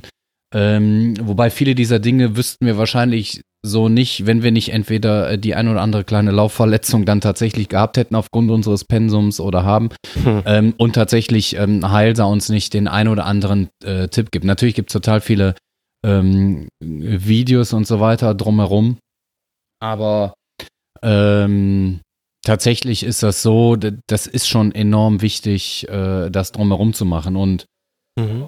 Ja, so wie der Mike äh, natürlich gerade gesagt hat, äh, ne, über Marquardt und die entsprechenden Pläne oder äh, Tipps, die wir machen, so haben äh, Thomas und ich uns im letzten Jahr dazu entschieden, äh, auch mal was Neues auszuprobieren, weil ich von dem reinen Marathonlauf ähm, ja dann äh, weg wollte und spezifischer trainieren wollte und der Matthias äh, Marquardt gesagt hat, ja, Straßenlauf kann ich, da habe ich echt geile Pläne für und die funktionieren auch in der Tat. Mhm. Allerdings, was dann Höhenmeter angeht, äh, da ist es nicht spezifisch genug. Und ähm, ja, ich bin letztes Jahr 40 geworden und hatte dann irgendwie so die Idee, naja, ähm, lasse ich mich mal von jemand anderem trainieren und habe zufällig den äh, Michael Arendt, ich glaube, auf äh, Facebook gefunden in der Ah, ja. ähm, Empfehlung. Ich glaube, du hast da das, äh, das Level abgemacht bei ihm, ne?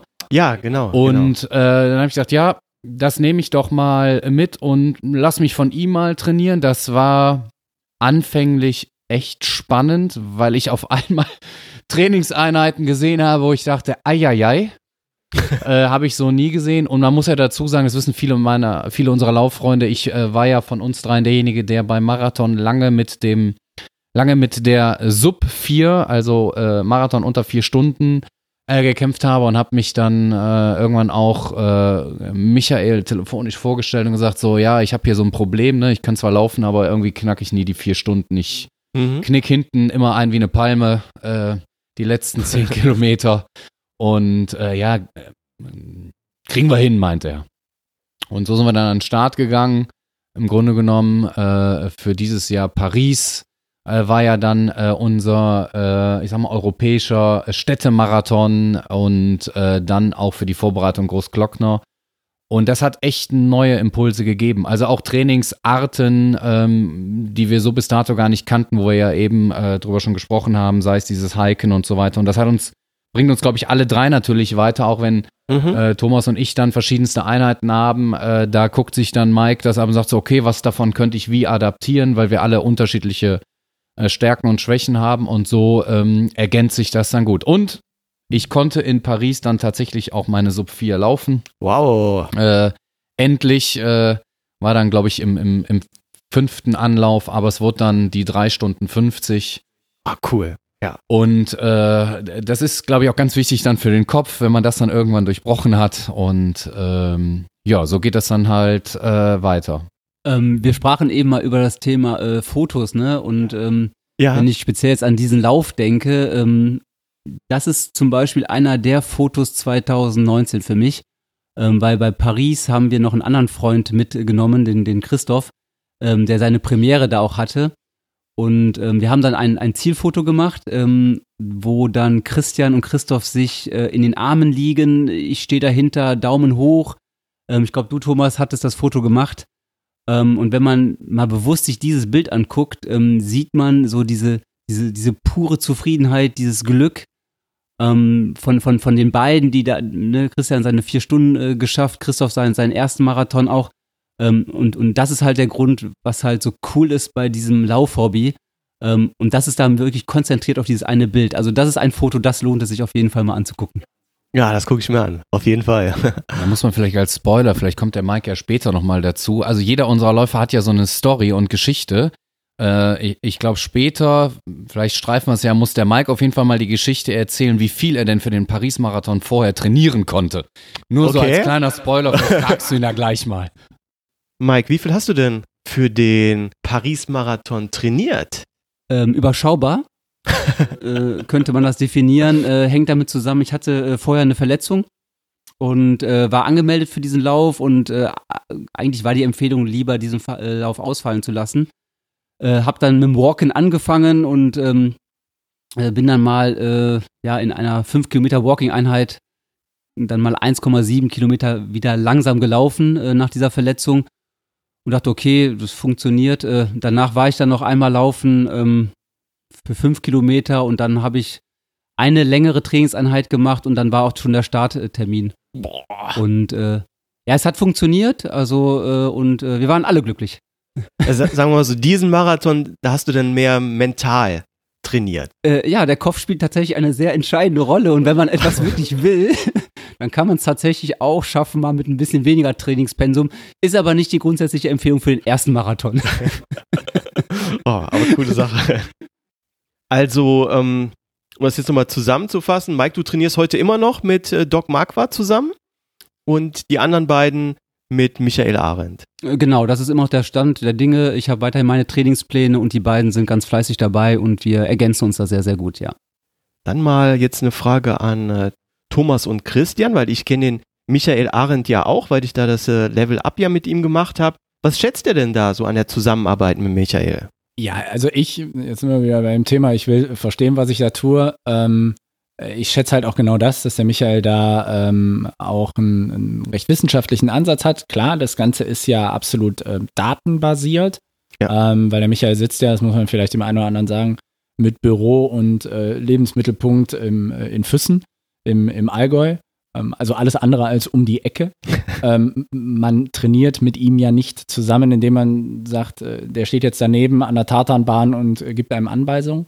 Ähm, sondern es funktioniert halt über die Daten, die man mit äh, Pulsgurt, ähm, mit ähm, zusätzlichen Hilfsmitteln wie einem, einem Stride Power Meter zum Beispiel Mhm. ähm, äh, hochlädt. Er hat die entsprechende Auswertungssoftware dazu und, äh, ähm, wer, und schaut sich dann äh, entsprechend die, die Trainingsleistungen da, da an. Und ich schätze das, dass ähm, er einem immer sehr genau erklären kann, äh, wofür er was macht. Ich schätze es natürlich ähm, äh, auch, dass er selber halt die Erfahrung hat auf diesen auf diesen Strecken, ähm, das selber auch laufen kann, das selber auch auf einem extrem guten Niveau läuft, Mhm. bei dem wir bei Weitem nicht sind. Ähm, er für ihn leider, für uns gut, äh, auch viel darüber berichten kann, ähm, was man im Rahmen welcher läufertypischen Verletzungen denn noch so an Training machen kann. Weil ich glaube, genau da ist für mich der auch einer der, der großen Vorteile in der Zusammenarbeit mit ihm. Ähm, wenn alles gut ist, einen Trainingsplan einfach von A bis Z zu befolgen und ähm, stur hinweg zu machen, dann kann ich mir auch irgendeinen Plan aus dem Internet raus, äh, raus und runterladen, ähm, der dann auch zugegebenermaßen deutlich günstiger ist. Ähm, es ist halt das Individuelle. Der schneidet dir den Plan halt wirklich auf dich hin und äh, wenn irgendwann mal was dazwischen kommt und jeder Läufer kennt's, äh, es kommt immer mal was dazwischen, ne? Wehwehchen hier, Zipperlein dort, ähm, dann schreibt er ihm halt auch entsprechend um. Und dann ist er auch so flexibel zu sagen, okay, wenn Laufen jetzt gerade mal nicht funktioniert, hat er auch das Know-how und die Erfahrung, okay, was funktioniert denn? Ist es vielleicht aktuell das Fahrrad, was geht? Es sind Sachen wie, es funktioniert ein Crosstrainer. Oder kannst du denn äh, Krafttraining machen? Kannst du schwimmen? Ähm, Aquajogging. Dann, ja, dann baut er das entsprechend dann so auf und so ein, äh, dass du weiter an deinem Formaufbau arbeiten kannst, ähm, ohne äh, äh, jetzt laufen zu müssen, zu dürfen an der, an der Stelle. Ähm, und du dann nicht irgendwelche Saisonziele sofort aus dem, ähm, aus dem Augen äh, verlierst, nur weil äh, jetzt gerade mal sich irgendein Zipperlein eingestellt hat. Das ist für mich einer der wesentlichsten Vorteile. Mhm. Und was sicherlich einen Unterschied äh, macht, wenn man mit ihm anfängt, äh, er plant mit einem tatsächlich das komplette Jahr. Mhm. Das heißt, man gibt äh, durch, welche Wettkämpfe möchte man dann laufen, ähm, wo er dann auch sagt, naja, du kannst jetzt nicht alle als äh, A äh, äh, Top-Wettkämpfe laufen, überall Vollgas äh, laufen, weil dann läufst du dich äh, kaputt, sondern man muss halt manche vielleicht auch als Vorbereitungswettkämpfe sehen. Ähm, er unterteilt dann sehr gut in spezifisches und unspezifisches Training. Äh, wann muss ich mich zu welcher äh, Jahreszeit im Zweifel auch mal auf Tempo einstellen, weil äh, bestes Beispiel bei Ultras äh, trainierst du äh, vor dem Ultra nicht jetzt wirklich noch Tempo, sondern da geht's nur noch äh, um die Länge. Mhm. Aber gerade der Winter kann sehr entscheidend sein, um tatsächlich am Tempo und der, ähm, der sogenannten VO2 Max äh, Fähigkeit, also wie viel Sauerstoff kann ich aufnehmen, wie lange kann ich an einer Mhm. äh, Schwelle äh, äh, trainieren. Ähm, das ist schon sehr entscheidend. Und er, er verfolgt natürlich einen Ansatz, den ich bis dato nicht kannte. Bis dato waren die Trainingspläne immer so aufgebaut, man hat 12, 16 Wochen trainiert. Ähm, der hat äh, diesen äh, sehr sogenannten 80-20-Ansatz. Also durchaus 80 Prozent äh, äh, locker in der Woche äh, vom Volumen her, aber 20 Prozent hart. Und wenn wir von hart reden, dann meinen wir auch hart. Ne? Also man darf sich durchaus bei den 20% fordern und quälen. Äh, Im Bereich natürlich des Gesunden, dass natürlich nichts muskulär kaputt geht, aber äh, da verfolgt der Michael durchaus den Ansatz und sagt, naja, beim siebten, achten und neunten Intervall hättest du auch noch mal Gas geben können. Ja, danke, Michael. äh, also insofern, äh, das merkt man aber auch, genau das bringt es tatsächlich. Also ähm, ist schon interessant, wie viel man an dem datenbasierten Training dann eher noch sagen kann und da bist du eigentlich eingebrochen oder da hättest du noch das und das mehr machen können, bleib da dran. Und er bremst einen aber auch, wenn man äh, sich denkt, bei den 80 Prozent, äh, wo er dann sagt, ey, mach mal locker, du brauchst gar nicht so schnell machen an der Stelle. Viel entscheidender ist, mach diese Einheit so und die andere Einheit äh, tatsächlich dann lockerer, damit man in Summe über, den, äh, über die Wochen dann entsprechend äh, besser wird. Und ähm, das ist in der Tat so. Mal als Tipp, ich hatte ja mit dem, mit dem Michael auch mal Kontakt. Klar, der ist in Füssen, hat aber hier im Ruhrgebiet ja auch noch seine Wurzeln und ist ab und zu mal da. Und ähm, ich weiß auch, dass äh, wenn man mit ihm da so ein bisschen in Kontakt ist und das passt gerade, dass man vielleicht da auch mal mit ihm eine Einheit zusammen machen kann, wenn er mal hier ist in der Ecke. Kommen wir zurück zum Trail Running. Wodurch unterscheidet sich denn jetzt die Ausrüstung eines Trailrunners ähm, von der eines normalen Straßenläufers? Was ist bei euch zum Beispiel da anders? Was tragt ihr dann zusätzlich mit euch rum? Ähm, also das ist äh, durchaus sehr unterschiedlich, ähm, wie wir dann an den Start gehen. Also man muss sich ja nur mal das Bild äh, vorstellen, wie ist der Start bei so einem Marathon und wie sehen die Läufer aus, äh, die an der Startlinie bei einem Ultra-Trail ähm, äh, stehen. Das fängt am Ende auch schon, oder am Anfang schon bei den Schuhen an. Also es sind halt ganz andere Schuhe mit, äh, ja, im, im Trail mit mehr Profil. Klar, ist auch logisch, weil wenn ich im Gelände unterwegs bin, brauche ich ja auch den nötigen Grip, weil wenn man dann Mhm. Wie beispielsweise am Großglockner durch irgendwie so Schneepassagen laufen muss, dann ist es halt was anderes, als wenn, also dann brauche ich halt einen vernünftigen Halt im Schuh. Mhm. Ähm, man hat oft diese Kompressionssocken an, die wirklich gut tun auf diese langen Distanzen. Das ist aber auch immer so eine, so eine eigene Empfindungssache. Der eine liebt sie, der andere hasst sie. Ähm, und dann äh, gibt es halt natürlich immer die, die Sache, dass wir mit den Rucksäcken laufen. Ähm, warum ist das notwendig? Weil gerade bei den Langläufen, Thomas sagte es eben, wie lange er unterwegs war bei dem ähm, 75er Großglockner-Lauf, Mhm. ähm, da braucht man halt einfach auch mal äh, Sachen, ne? Viel, äh, mal äh, Kleidung zu wechseln, wenn das Wetter mal umschlägt, ähm, Erste-Hilfe-Paket, es gibt äh, Pflichtausrüstungen, die man mitnehmen muss, äh, die der Veranstalter äh, vorgibt. Ähm, da ist auch so eine Sache wie eine Rettungspfeife dabei. Ähm, jeder nimmt sich so ein bisschen Proviant auch mit und der große Unterschied ist, man läuft so ein bisschen halt auch wie so eine, ja, man, man puckelt wie so eine Ameise im Rucksack auch sein Getränk mit ähm, weil man halt dann doch äh, auch ja mal kontinuierlich trinken muss und ähm, Energie aufnehmen muss. Ähm, beim Marathon habe ich die klassischen Verpflegungsstände, bei den Ultraläufen tatsächlich auch. Ähm, aber ähm, ja, die meisten verpflegen sich hauptsächlich auch über diesen Rucksack dann. Ich habe mir auch mal äh, für meine äh, längeren Läufe so einen Rucksack zugelegt. Also für euch werden es kurze Läufe sein. ähm, und zwar von Dynafit den Enduro 12. Und ja, den bin ich jetzt schon ein bisschen gelaufen und ich muss, mir, muss aber sagen, der ist mir viel zu laut. Das äh, Material, ja, gibt einfach bei jedem Schritt laute Reibungsgeräusche von sich, was mich mittlerweile nervt. Könnt ihr mir einen kleinen, gut anliegenden Rucksack empfehlen, der auch was hier für Straßenläufe, sprich ein Marathon sein kann?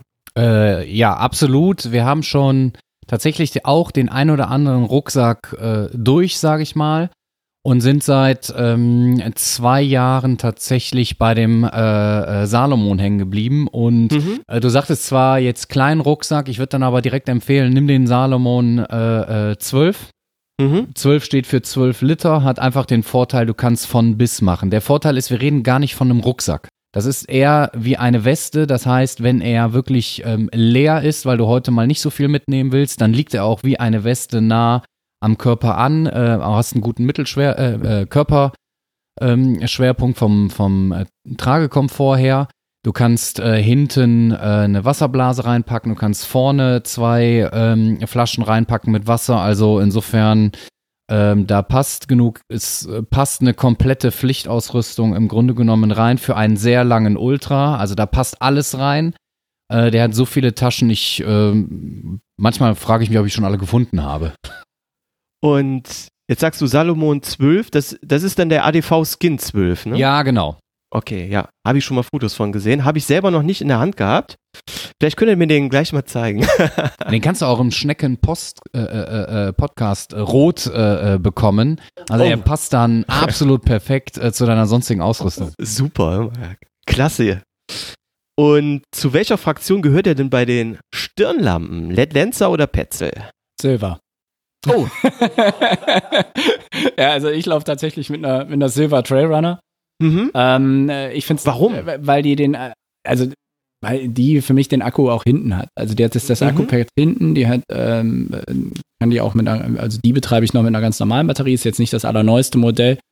Ähm, die Batterielaufzeiten sind für mich ausreichend, haben zum Beispiel beim, beim Großglockner auch ganz locker über die ganze Nacht gehalten. Wow. Ähm, nee, aber das ist ja auch ein totales Gefühlsding, ne? Also du trägst am Absolut. Ende ja irgendwas am Kopf. Ja. Und das ist, das ist was, was du da normalerweise nicht hast. Das ist auch mehr als eine Mütze und, und so weiter und es wiegt mehr als eine Mütze. So, jede Kopfform ist anders, jeder Typ ist anders. Der eine findet das super, wenn der Akku mit vorne ist, der andere findet das ganz toll, wenn der Akku gar nicht mehr am Kopf ist, sondern nur die Lampe und der den Akku über ein Kabel irgendwo im Rucksack verstauen kann. Mhm. Ähm, ich glaube, da gibt's, das ist einfach auch eine Geschmackssache. Ich, was man echt dazu sagen muss, und äh, da verfolgen wir ja auch auf, ähm, auf Facebook, auch auf unserer eigenen Seiten immer mal wieder Diskussionen drüber. Gerade jetzt in der Jahreszeit kommen wieder die Fragen, wer hat eigentlich was?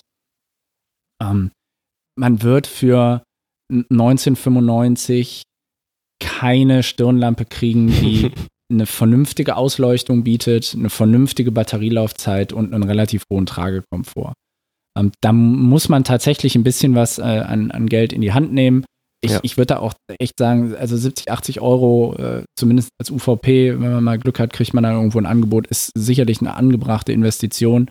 Ähm, und äh, die hält dann natürlich auch ein, ein paar Jahre, weil es ist nicht nur Lumen. Ne? Also das ist ja immer so die erste Frage. Ich habe eine Lampe mit x tausend Lumen. Ja, das ist schön, aber wenn die einen Lichtkegel hat, der gefühlt nur 50 Zentimeter braucht ist, bringt's mir nichts. Weil ich brauche ja eine vernünftige Wegeausleuchtung und wenn man da auch eine Variabilität hat und ähnliches.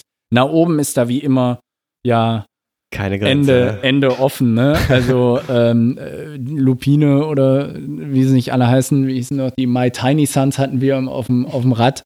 Da kann man echt für so eine Lampe so viel ausgeben wie für ein Fahrrad. Also äh, von daher gibt's da, gibt's da keine Grenzen. Da hast du aber schon Flutlicht auf dem Fahrrad dann. Ja gut, aber beim Mountainbiken ist ja immer noch mal eine etwas andere Sache. Da ist man ja dann tendenziell doch noch mal einen Ticken schneller unterwegs. Ja. Aber ich glaube, das untersch äh, unterschätzen manche wirklich, die sich, weiß nicht, bei Aldi im, im Angebot dann, wenn jetzt hier die ähm, dunklen Tage kommen, so eine Stirnlampe holen und die, die bringt ja auch ein bisschen Licht. Hatte ich auch mal gehabt am Anfang. Und äh, aktuell glaube ich mit der äh, Petzl Arctic. Und da auch mal so ein Tipp für Leute, die jetzt zum ersten Mal mit so einer etwas professionelleren Stirnlampe laufen und dann vielleicht auch auf volle Stärke. Das kann auch andere Leute ganz schön stark blenden. Da habe ich also auch schon schlechte Erfahrungen mitmachen müssen. Es ist eine schöne Geschichte, wenn man damit hier so durch die Stadt läuft und dann erstmal den nächsten Autofahrer im Straßenverkehr auch lange und tief in die Augen guckt. Ja. Ne? ja, ja, ja, das ist, das ist, äh, das ist ganz klasse. Na, die, ähm, die günstigen Lampen taugen, glaube ich, für die Hausrunde ähm, durch die Stadt, wenn man sagt, äh, ich habe da Wege dabei, wo vielleicht die Straßenbeleuchtung dem kommunalen Sparwahn zum Opfer gefallen sind. Ähm, dann taugen die, ähm, wenn man damit ähm, insbesondere im, im absoluten Dunkeln im Gebirge unterwegs ist, dann sind sie definitiv Ja. nicht zu empfehlen. Kommen wir jetzt nochmal zum, ähm, ja, ich denke, wichtigsten Teil der Trail-Ausrüstung und zwar dem Schuh. Ich selbst laufe hier ab und an im Wald mal den Saucony Peregrine 8. Welchen Trail-Modell vertraut ihr denn? Ähm, ja, wir haben ja auch in der Zwischenzeit ein paar Schuhe testen können. Ähm, meine persönliche Wahl ähm, ist äh, ein Salomon-Schuh. Mhm. Also ich ähm, bin da aber persönlich gar nicht so breit aufgestellt, weil ich habe immer das Gefühl, ich kann jeden Schuh anziehen und habe nie Probleme mit Blasen. Ähm, also es ist ein Vorteil irgendwie an meinen Füßen. Ähm, womit ich sehr gut zurechtkomme, ist tatsächlich der, der Sense Ride von Salomon. Den, Mhm. den laufe ich ganz gerne ähm, auf, den, auf den einfachen Trails. Und im Wettkampf ähm, habe ich den S-Lab Ultra 2 äh, besorgt. Ähm, und das ist echt ein hervorragender Schuh. Ähm, wobei ich ähm, glaube, dass der Thomas da noch mal ein bisschen mehr zu erzählen kann, weil der äh, auf der einen Seite den S-Lab schon getestet hat und auch noch weitere Schuhe. Ähm, und ich bin aber begeistert von diesen beiden Paaren und komme damit wunderbar zurecht. Ähm, bevor der Thomas die Frage jetzt noch beantwortet, wie ist es denn allgemein bei Trailschuhen? Bei normalen Straßen, also Laufstraßenschuhen, Wettkampfschuhen sagt man ja auch, dass ich sag mal, der Fuß nach 20 Kilometern in den längeren Läufen sich so ein bisschen ausdehnt, dass man eine Nummer, zwei Nummern dann auch für den Marathon größer nehmen sollte. Wie sieht das bei Trailschuhen aus? Ist das da von Vorteil, wenn man zum Beispiel Downhill dann äh, läuft, dass die vielleicht lieber enger anliegen und äh, besser geschnürt sind? Oder spielt das keine Rolle? Ja gut, der Fuß ist natürlich durch die Belastung verändert er sich während des Laufes, ganz klar. Ähm, es ist natürlich ungeschickt, einen Schuh zu groß zu kaufen, weil wenn ich dann irgendwo bergab runterlaufe und ich würde äh, im Schuh nach vorne rutschen, äh, das äh, tut auf der Dauer ähm, auf an den Zehen sicherlich sehr, sehr weh. Mhm. Ähm, aber der Vorteil bei diesen Salomon-Schuhen finde ich persönlich, das ist auch dieses Schnürsystem, ähm, die man mit so einer Lasche quasi festzieht und ähm, dann gut verstauen kann. Und insofern bin ich da sehr flexibel in der, in der Stärke, wie stark ich den Schuh auch zubinde, damit der Fuß nicht innerhalb des Schuhs rutscht. Ähm, aber man sollte ihn auf jeden Fall vorher ausprobieren. Ähm, ich bin jetzt kein Freund davon, einen Schuh zu kaufen und dann direkt im, im Wettkampf dann äh, umzusetzen. Nicht. Und ja, ich habe Spoiler, das stimmt nicht. Oh. Da gibt es zu genau diesem Sense Ride nämlich ein wunderbares Beispiel, lieber Mike. Ja, also äh, Ausnahmen bestätigen da sicherlich die Regel. ähm, nein, man muss dazu sagen, ich hatte einmal einen Wettkampf, das war tatsächlich der Liechtenstein-Marathon. Ich hatte vorher von, von ähm, einen anderen Schuh, der war wesentlich härter, wesentlich schwerer. Und dann haben wir kurz vorher ähm, den, diesen Sense Ride bestellt und ich wollte diesen einfach laufen. und dann habe ich den tatsächlich im Wettkampf dann gelaufen und äh, ich sagte ja gerade schon, ich habe jetzt keine Probleme mit Blasen oder so. Das hat auch wunderbar funktioniert. Äh, aber ich weiß von allen Erzählungen, wenn ich mich austausche mit anderen äh, La Lauffreunden, ähm, die meisten haben da andere Erfahrungen. Also Ja. bitte vorher testen und dann halt im Wettkampf einsetzen und ähm, dann findet man auch dann den passenden Schuh und hat dann viel Freude beim Wettkampf. Ja, und mit der Passform ist es so, wie der Mike es gerade schon äh, erklärt hat. Wichtig bei den Trailschuhen ist ein guter Halt im Mittelfuß, dass man halt nicht hin und her rutschen kann. Und für die langen Strecken halt dieses äh, ordentlich Platz für die Zehen, damit der Fuß, ähm, wenn er halt dicker wird, äh, dann auch Platz hat, sich auszudehnen und nicht dadurch dann irgendwelche, irgendwelche Druckstellen äh, entstehen. Ich äh, äh, habe geahnt, dass irgendwie die Frage nach den Schuhen kommt, von daher habe ich mir mal aufgeschrieben, was da im Moment oben in meinem Schuhschrank steht. Und da wird dann auch deutlich, dass ich gerne mal äh, alles Mögliche ausprobiere. Also ich, ich habe ähm, auch von Salomon den, den S-Lab Ultra 2, ähm, den ich auch wirklich ähm, als, als sehr gut und sehr komfortabel empfinde. Ich Mhm. habe auch den Ride, den, den Sense Ride, jetzt nicht die neueste Version, ähm, aber den, den Vorgänger. Ähm, ich habe auch noch zwei verschiedene Speedcourse-Schuhe. das liegt aber auch daran, wenn wir, äh, ich auch schon mal im Winter in, äh, in Richtung Berge in Urlaub fahre und äh, dann habe ich mir mal einen Speedcourse äh, Gore-Tex-Schuh geholt, einfach wenn ich da auf zwar festgetretenem, aber Schnee laufe, finde ich den A vom Profil und dann ein bisschen wasserdicht ganz angenehm.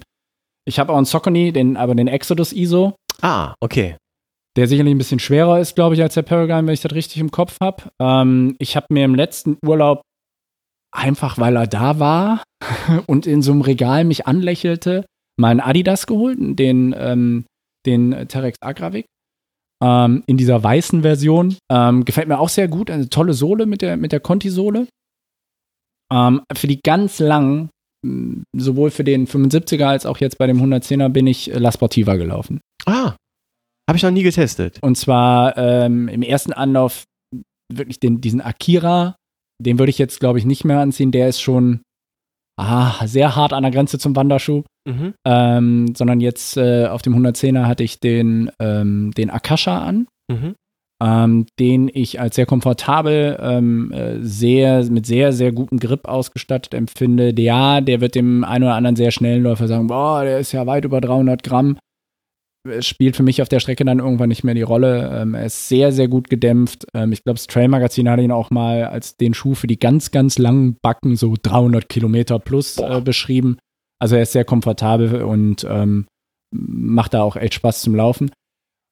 Und im Moment, da wird jetzt Andreas Butz jubeln, ähm, schaue ich mir auch mal die äh, Ultra-Schuhe an. Ah, ja. Ähm, das ist auch so ein Thema. Mal gucken, ob man äh, so nach und nach so ein bisschen die Sprengung rausnimmt, ein bisschen mehr Flexibilität anzieht. Ja, du lauerst gerade. Ja, ja, ich habe.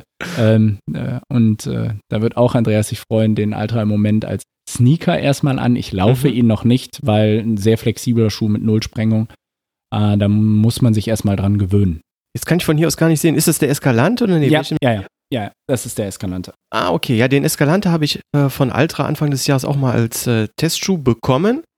Habe ich anders gemacht wie du. Ich bin damit direkt gelaufen. Gruß von der Achillessehne. Ja, äh, ganz genau. Ähm, ich habe dann auch zeitgleich probiert, meinen Laufstil so ein bisschen mehr Richtung Mittelfuß anzupassen, wobei ich wahrscheinlich viel zu viel dann auf Vorfuß in Wirklichkeit gelaufen bin. Und dann alles in Kombination, Vorfuß, Ultra, 0 mm Sprengung. Genau, das tat mir nicht so gut, muss ich sagen.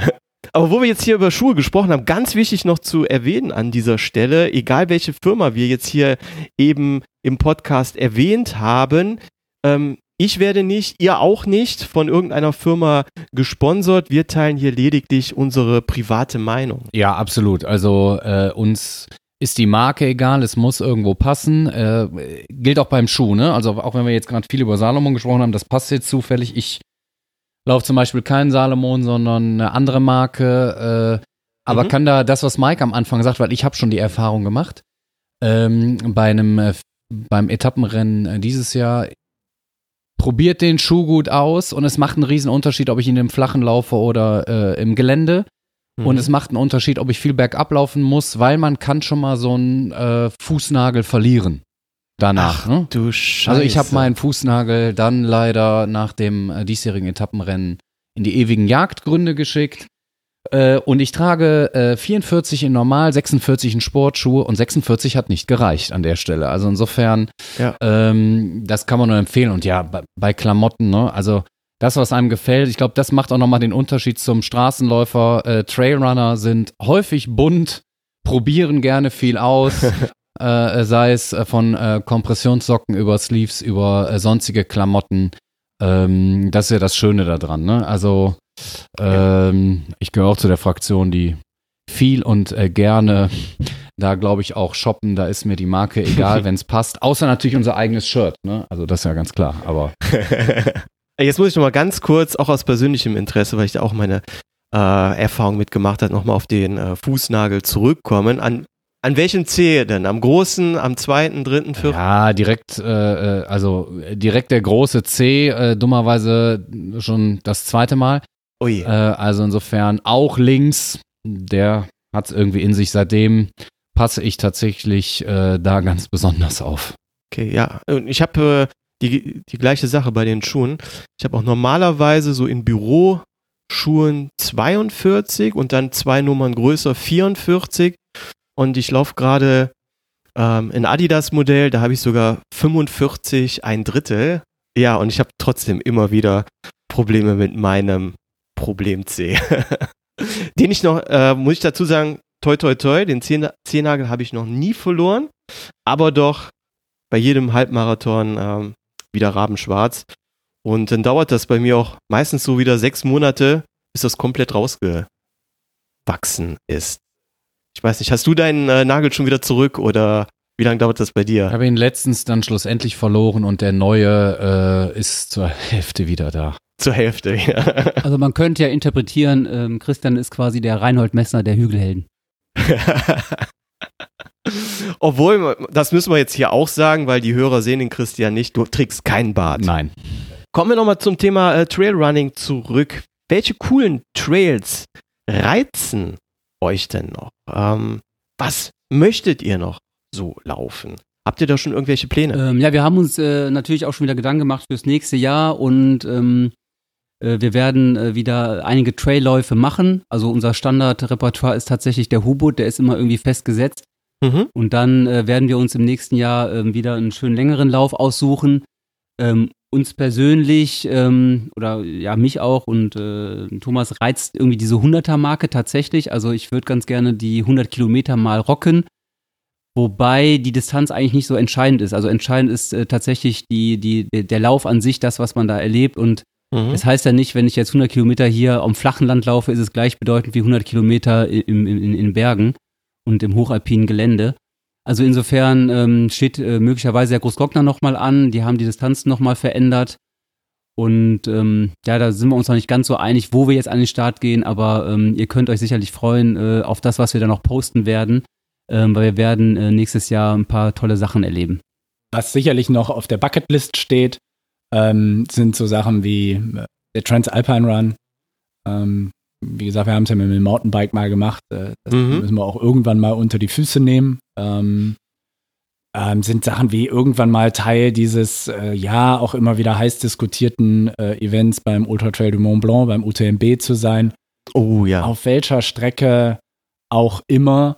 Äh, man muss ja auch die nötigen Quali-Punkte haben und dann ins Losverfahren und so weiter. Aber dieses, dieses Mega-Event des Trailrunnings irgendwann mal mitzumachen, ist, glaube ich, auch was, was auf unserer, auf unserer Bucketlist auf jeden Fall draufsteht.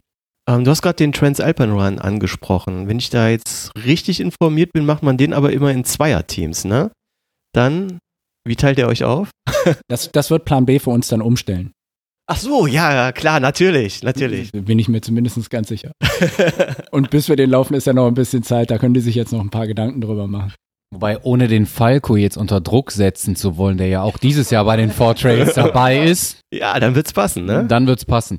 Ja, also vielleicht da auch ergänzend von meiner Seite. Ich glaube, das ist das Riesenproblem, ne? Wenn du, wann läufst du tatsächlich in den Bergen und Trails, meist im Sommer, also spät, spätes Frühjahr, äh, eher Sommer, Spätsommer. Ähm, da gibt es so geile äh, Läufe, ähm, komplett, äh, wenn man nur alleine ja, Deutschland, Österreich sieht, äh, Italien, also die komplette Alpenregion, äh, Dolomiten, ja, sei es der Lavaredo, den ich äh, toll finde. Äh, ich habe jetzt entdeckt den, den, den Piz Alpine, wo du auf 3000 Höhenmeter äh, über einen Gletscher gehst, äh, von Strecken 42 bis 110 Kilometer. Mhm. Ähm, den, den Klassiker, äh, der, der Zut, äh, der wird aber dieses Jahr für uns da nicht passen, weil wir bei den Four Trails dabei sind. Ähm, also machen kannst du ohne Ende an Wettkämpfen. Also ich glaube, dass äh, die, die Auswahl ist riesig. Ähm, was mir noch so im Kopf tatsächlich äh, schwebt, ist eher so eine äh, Geschichte, kann man nicht auch äh, einen Alpencross äh, mit Leichtgepäck, ähm, hikend, laufend, äh, alleine, alleine machen, also wirklich self-supported. Ähm, auch da haben wir so eine, so eine erste kleine Spinnerei, dadurch, dass wir im Ahrtal ja jetzt schon ein paar Mal laufen waren und wir jetzt beim letzten Mal zufällig gesehen haben, dass es den Arschsteig gibt, äh, der zufällig 100 Kilometer lang ist. Und wir uns jetzt nur noch überlegen, ähm, in wie viel Stunden oder Tagen wir den lau laufen wollen. Da, da, da stellt ist noch so ein bisschen die Frage, laufen wir es dann durch, äh, durch die Nacht oder wo kann man ganz gut, weil es da auch eine tolle Jugendherberge gibt, äh, dazwischen einmal halten, also zweimal 50. Also welchen Stress wollen wir uns da wie antun als Trainingslauf? Also auch sowas, äh, sowas äh, äh, schwebt äh, mir zum Beispiel äh, vor und ich glaube, äh, wenn einer eine Idee hat, sind die anderen beiden Meistern dabei. Es muss halt nur zeitlich passen. Also es muss nicht alles immer, hat was mit einer Startnummer zu tun. Ich glaube, das ist auch das Schöne. Ähm, es gibt echt tolle Sachen, die man da noch entdecken kann. Und jetzt haben wir viel über Trailrunning gesprochen. Ähm, und die Läufe, die ihr jetzt auch schon da dort genannt habt, die sind ja unter anderem auch äh, ja Ultraläufe. Kommen wir doch mal jetzt wirklich zum Thema Ultrarunning. Wenn wir über Ultrarunning sprechen, sprechen wir da jetzt auch gleichzeitig über Ultra Trailrunning? Ähm, Gibt es überhaupt Straßenultras?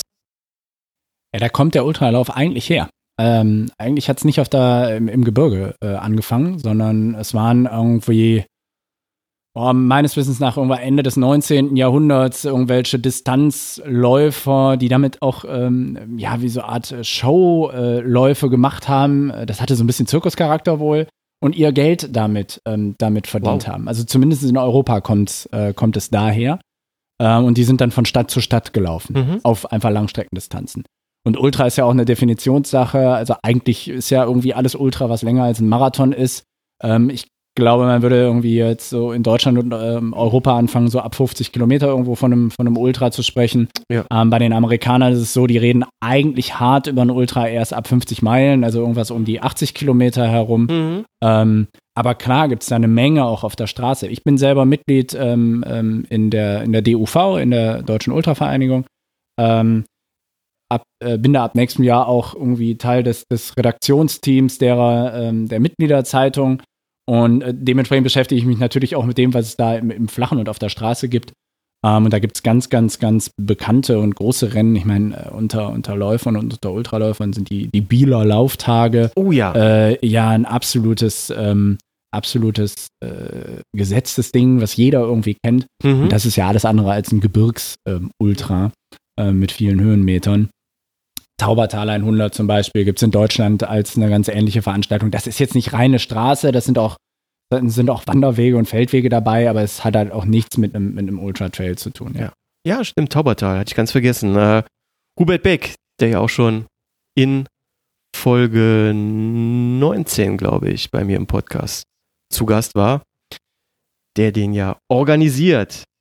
Ähm, welche Ultras seid ihr denn schon gelaufen oder auch Ultra-Wettkämpfe? Naja, Thomas sagt ja gerade, wie die Amerikaner Ultras definieren. Ähm, wenn wir jetzt mal sagen, Ultra ist für uns so alles äh, über Marathondistanz Mhm. ähm, und wir mal zurückblicken auf ähm, unsere Entwicklung, äh, muss man sagen, wir sind ja 2015 erst richtig gestartet mit dem Laufen äh, und die Langläufe haben wir dann quasi ab 2018 gemacht, also jetzt in den letzten äh, zwei Jahren.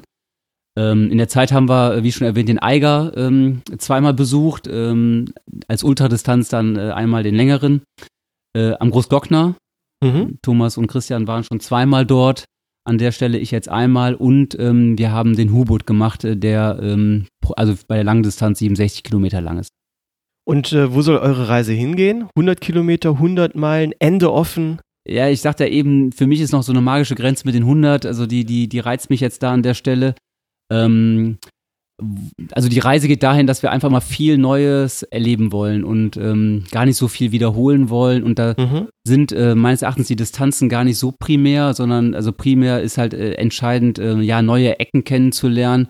Ähm, ich würde auch ganz gerne mal in die skandinavischen Länder, äh, Norwegen würde mich zum Beispiel mal reizen. Ähm, ich glaube, da kann man auch einiges äh, erleben. Und ähm, aber nächstes Jahr steht jetzt erstmal so ähm, diese magische 100 Grenze, 100 Kilometer Grenze an der Stelle an. Ja, so, so eine ähnliche ähm, Strategie verfolge ich ja auch. Äh, wohl nicht bei Ultraläufen, so weit bin ich noch lange, lange nicht. Aber ähm, so bei Halbmarathons oder hier die kleinen fünf oder zehn Kilometerläufe, dass es ja so viele verschiedene Läufe gibt, dass ich ja bis auf den Fanlob, ehrlich gesagt, ähm, vermeiden möchte, so einen Lauf zweimal zu machen, um halt so viel wie möglich zu erleben. Ja, der, der Fanloop ist natürlich auch ein Event, äh, den, das, da sind wir auch jedes Jahr dabei. Also das sind die meisten Medaillen von einem und dem gleichen Event, was ich äh, an meinem Board hängen habe, weil einfach das Erlebnis dort äh, wunderbar ist. Also den kann man auch echt jedem empfehlen, gerade auch den Einsteigern, die äh, zum ersten Mal Wettkämpfe machen möchten. Ich glaube, wenn man einmal daran teilgenommen hat, dann ähm, ist man dem Lauffieber dann auch verfallen. Auf jeden Fall. Ja. Obwohl gerade für Einsteiger muss man ja auch sagen, von der Stimmung besser her kann es gar nicht mehr werden dann, oder? Ja, die Stimmung ist sensationell, aber es gibt auch viele andere kleine Läufe, wo viel Stimmung ist. Der Korschborer Citylauf zum Beispiel ist auch total äh, voll mit, mit, mit Fans und so, also mit Leuten, die einen dann anfeuern. Ähm, also ich glaube, die, also man kann sich schon austoben und es gibt viele, viele Wettkämpfe, wo man sehr viele Eindrücke sammeln kann. Und wie bekommt ihr das alles jetzt mit Job und Familie vereint? So aus eigener Erfahrung weiß ich ja, dass schon selbst bei meinem Halbmarathon-Training viel Zeit drauf geht. Und da spreche ich jetzt nicht nur von den langen Läufen, sondern auch äh, alles drumherum, ja, das Krafttraining, das tägliche Dehnen, die vielen Arztbesuche. Äh, bei einem Ultratraining ist es ja bestimmt ja nochmal alles mal vier. Schlaft ihr nicht oder ja, wie lautet das Geheimnis eures Time-Managements? Nein, stimmt. Wir haben, äh, wie, wie heißt das noch? Bei Men in Black gibt es doch, wir haben die so aldebaranische Normalzeit eingeführt und da hat der Tag einfach 72 Stunden. äh, nee, ähm, Quatsch. Äh, bei täglichem Sehen musste ich gerade auch schon, auch schon grinsen. ähm, ist natürlich alles, ähm, es ist immer eine Frage der Organisation. Auf jeden Fall. Man muss da irgendwo immer versuchen, die, die Dinge so in, in Einklang zu bringen. Äh, Wir haben irgendwo alle noch einen, einen Job. Ähm, der jetzt bei uns allen dreien auch nicht so ist, dass wir ähm, um 9 Uhr äh, einstempeln und um 17 Uhr alles fallen lassen und ähm, hinter uns nur noch eine Staubwolke zu sehen. Sondern schon um drei. Ja, genau, genau. Äh, Eigentlich machen wir das nur noch als Hobby. nee, nee, also es ist, es ist, ähm, auch da haben wir alle drei, glaube ich, eine hohe Leistungsorientierung. Ich glaube, das zeichnet uns auch ähm, alle drei aus. Und dann ist es immer eine Organisationsfrage. Es hat immer was mit, mit ähm, Verständnis zu tun. Ähm, du hast gestern meine Frau in ihren Laufklamotten gesehen, die läuft jetzt keine Langstrecke, ähm, aber sie, sie läuft halt auch selber. Dadurch hat sie ähm, von sich heraus auch ein gewisses Verständnis, warum ich das mache und was mir das, das ganze Thema gibt. Und dann muss man immer schauen, wie kriegt man das im Einklang. Ich habe das Glück, dass ähm, ich ähm, ähm, in Düsseldorf, dort wo ich arbeite, ähm, über unsere Betriebssportgemeinschaft tatsächlich ein, ein kleines Fitnessstudio habe mit Duschen, mit allem. Ähm, das heißt, für mich beginnt der Tag häufig ähm, damit als Pendler, dass ich versuche, den Stau zu vermeiden äh, und äh, entsprechend einfach sehr früh aufstehe, äh, mir die äh, hier direkt die Laufklamotten anziehe, ähm, nach Düsseldorf fahre, dort am Rhein entlang ähm, oder äh, dort in der Umgebung dann meine Runden drehe, ähm, meine Arbeitskleidung mit habe, dort mit duschen gehe und dann, dann so in den Tag, so in den Tag starte, dann aber ganz normal abends dann äh, hier ist auch das ähm, Programm mit meiner Familie habe und mich dann auch freue, dann ähm, dafür entsprechend die Zeit zu haben. Äh, wir haben schon gehört, wir, wir sind alle drei auch so, dass wir gerne in die Berge in Urlaub fahren. Ähm, ist ja immer so die Frage Berge oder Meer. Ähm, Also bei euch immer Berge. na, immer Berge, das ist also gar kein Dogma dahinter, ne? Aber gerne Berge. Also im, im, in der Vorsaison bin ich auch gerne in Holland an, an der See, weil es einfach nur eine kurze Fahrt ist. Garda, Gardasee Mhm. ist ein äh, Charakter eines Meeres mit tollen Bergen im Umfeld. Gut, wenn man jetzt nicht ganz in den Süden fährt, da ist es eher mediterran. Aber Mhm. ähm, genau das ist es. Es ist eine Organisationsfrage, es ist irgendwo eine Frage der, der Zeiteinteilung. Es, es geht dann darum, dass wir am Wochenende, wenn wir unsere langen Touren machen, dann auch gerne und bereit, äh, willig und freiwillig auch um 6 Uhr aufstehen. Mhm. Gut, wir haben alle drei so noch nicht die ältesten Kinder. Ähm, die sind teilweise eh um 6 Uhr schon wach, also da brauchst du ja keinen Wecker stellen. Äh, und dann erstmal unsere Runden drehen, um dann aber auch den, den Rest des Tages und äh, wenn wir um 6 Uhr aufstehen und äh, von 7 bis 11 oder was dann, selbst wenn wir mal eine ganz lange Tour machen, laufen gehen, ähm, dann den Rest des Tages mit der Familie zu verbringen. Mhm. Aber eins ist auch klar, ähm, da muss man sicherlich unseren Familien äh, auch definitiv Danke sagen. Ne? Also äh, wir reden bei dem Training, äh, das wissen die, die Halbmarathon- und Marathonläufer schon, wenn die sehen, welchen, welches Wochenpensum die haben. Also ich glaube, äh, in der Spitze sind wir bei nur Lauftraining sicherlich acht, neun, zehn äh, Stunden. Da kann es auch am Wochenende mal durchaus sein, dass wir alleine davon reden, samstags vier Stunden, sonntags äh, fünf Stunden und dann haben wir noch nicht von der äh, restlichen Woche gesprochen. Ähm, wir machen jetzt seit einiger Zeit halt auch das äh, Athletiktraining äh, dabei, weil wir, weil wir halt bemerkt haben, äh, dass das auch wichtig ist. Ähm, also insofern, äh, da können wir froh sein, dass unsere Familien das äh, mitmachen. Meine Frau sagt dann auch gerne, kein Sport ist auch keine Lösung bei mir, weil sonst werde ich unleidlich. Insofern hat das schon mal einen riesen Vorteil. Äh, aber wie Thomas sagt, äh, ich glaube, da braucht man gar nicht großartig äh, noch ergänzen. Viel Organisation und der Tag kann früh anfangen, der kann aber auch spät enden. Also ich bin auch schon mal um 21 Uhr Mhm. dann einfach laufen gegangen. Ne? Im Sommer geht das ja ganz gut. Ja, aber auch im Winter geht's, weil es ist total egal, ob du um 19 Uhr, 21 Uhr oder Mitternacht laufen gehst, äh, ist immer gleich, äh, dunkel halt, ne? Äh, Was wir ähm, ergänzend dazu äh, auch machen, ist, äh, dass wir uns auch sonntags gerne mal dann früh zu einem Lauf treffen und dann ähm, die Familien sich untereinander auch dann treffen. Ah, okay. Äh, und wenn wir dann zurückkommen, ähm, hat er mehrere Win-Win-Situationen. Dann die Kinder können verstehen sich wunderbar zusammen, also die spielen halt, die dann haben die Frauen mal Zeit für sich, wir Männer haben Zeit für uns, die Kinder spielen und irgendwann äh, essen wir auch nochmal gemeinsam. Das heißt, wir haben es tatsächlich so den Vorteil, dass es also auch rund ist äh, an einem Wochenende, gerade wenn diese längeren äh, Läufe auch anstehen.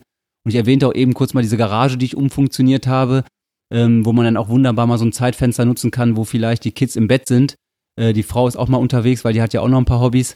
Ähm, und ich dann einfach den Kindern sage immer, wenn ihr wach werdet oder so, dann findet ihr mich in der Garage und es mittlerweile schon so ist, dass die teilweise sagen, Mensch, Papa, warum machst du gerade keinen Sport? Also das ist einfach in den Alltag übergegangen äh, und die turnen also auch ganz gerne mit in dieser Garage, ne? Also ähm, und das ist einfach schön, dass man halt auch dann die Familie so ein bisschen mit in den Sport auch reintreibt, ähm, weil ich glaube, äh, es sind genug Kinder zu Hause, die irgendwie viel am, an der Playstation oder so sitzen und ähm, das ist also nicht mein Ziel für meine Kinder, weil ich finde schon, äh, diesen sportlichen Ausgleich, den sollten die also auch mitmachen, miterleben dürfen. Ja, das ist super. Vor allen Dingen, dass er das mit den Fam dass eure Familien sich untereinander so gut verstehen, dass ihr das kombinieren könnt. Das ist ja vorteilhaft, ja, genau. Jetzt haben wir ja eben schon mal ganz, ganz leicht das Thema Verletzungen gestreift. Wie sieht's denn da bei euch aus? Ihr habt ja jetzt alle nicht diese klassische langjährige Leichtathletik-Karriere hinter euch, sondern seid ja alle, ja, ich denke mal, relativ spät zum Laufen gekommen und habt dann auch sehr schnell eure Umfänge gesteigert. Gab's da nie Probleme? Ähm, kann man ganz klar sagen, doch. ähm, äh, ja, in irgendeinem Podcast von Michael habe ich tatsächlich dann auch mal gehört, äh, die ersten drei Jahre kann man durchaus viel und alles mitnehmen. Ne? Mhm. Äh, ich habe Gott sei Dank noch nicht alles mitgenommen, aber in den Anfängen hatte ich mal tatsächlich ein bisschen Probleme mit den Achilles, äh, mit der Achillessehne, muss dann aber sagen, toi toi, relativ schnell weggekriegt.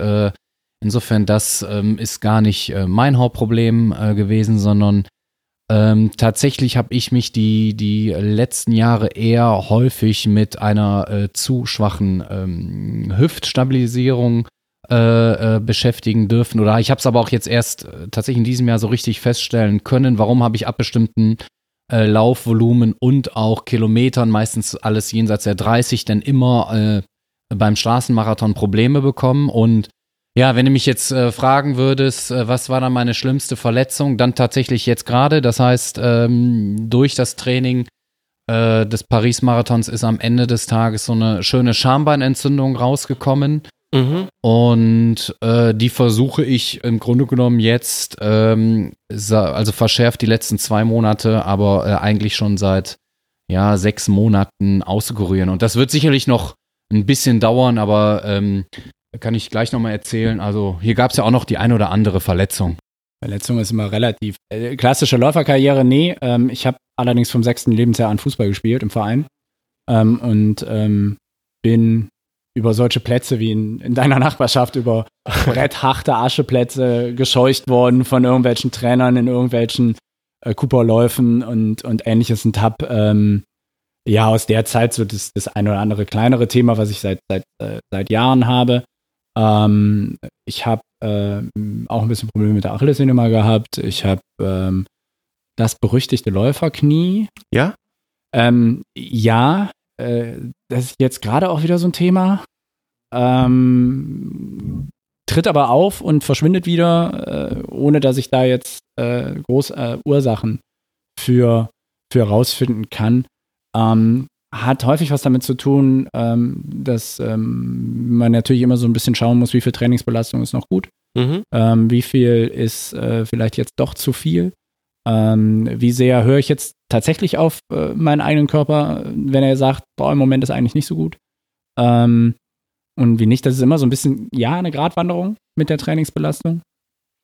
Ähm, wobei es eigentlich äh, das größere Problem für uns äh, voll berufstätigen, ambitionierten Läufer besteht eher im Thema, ähm, wie machen wir eigentlich Regeneration? Oh ja. Weil äh, das unterscheidet uns ganz häufig, häufig auch vom, vom Profi. Also in Vorbereitung auf so eine 100er äh, machst du äh, äh, auch 20 Stunden Mhm. Training und 22, 23 Stunden Training die Woche laufen.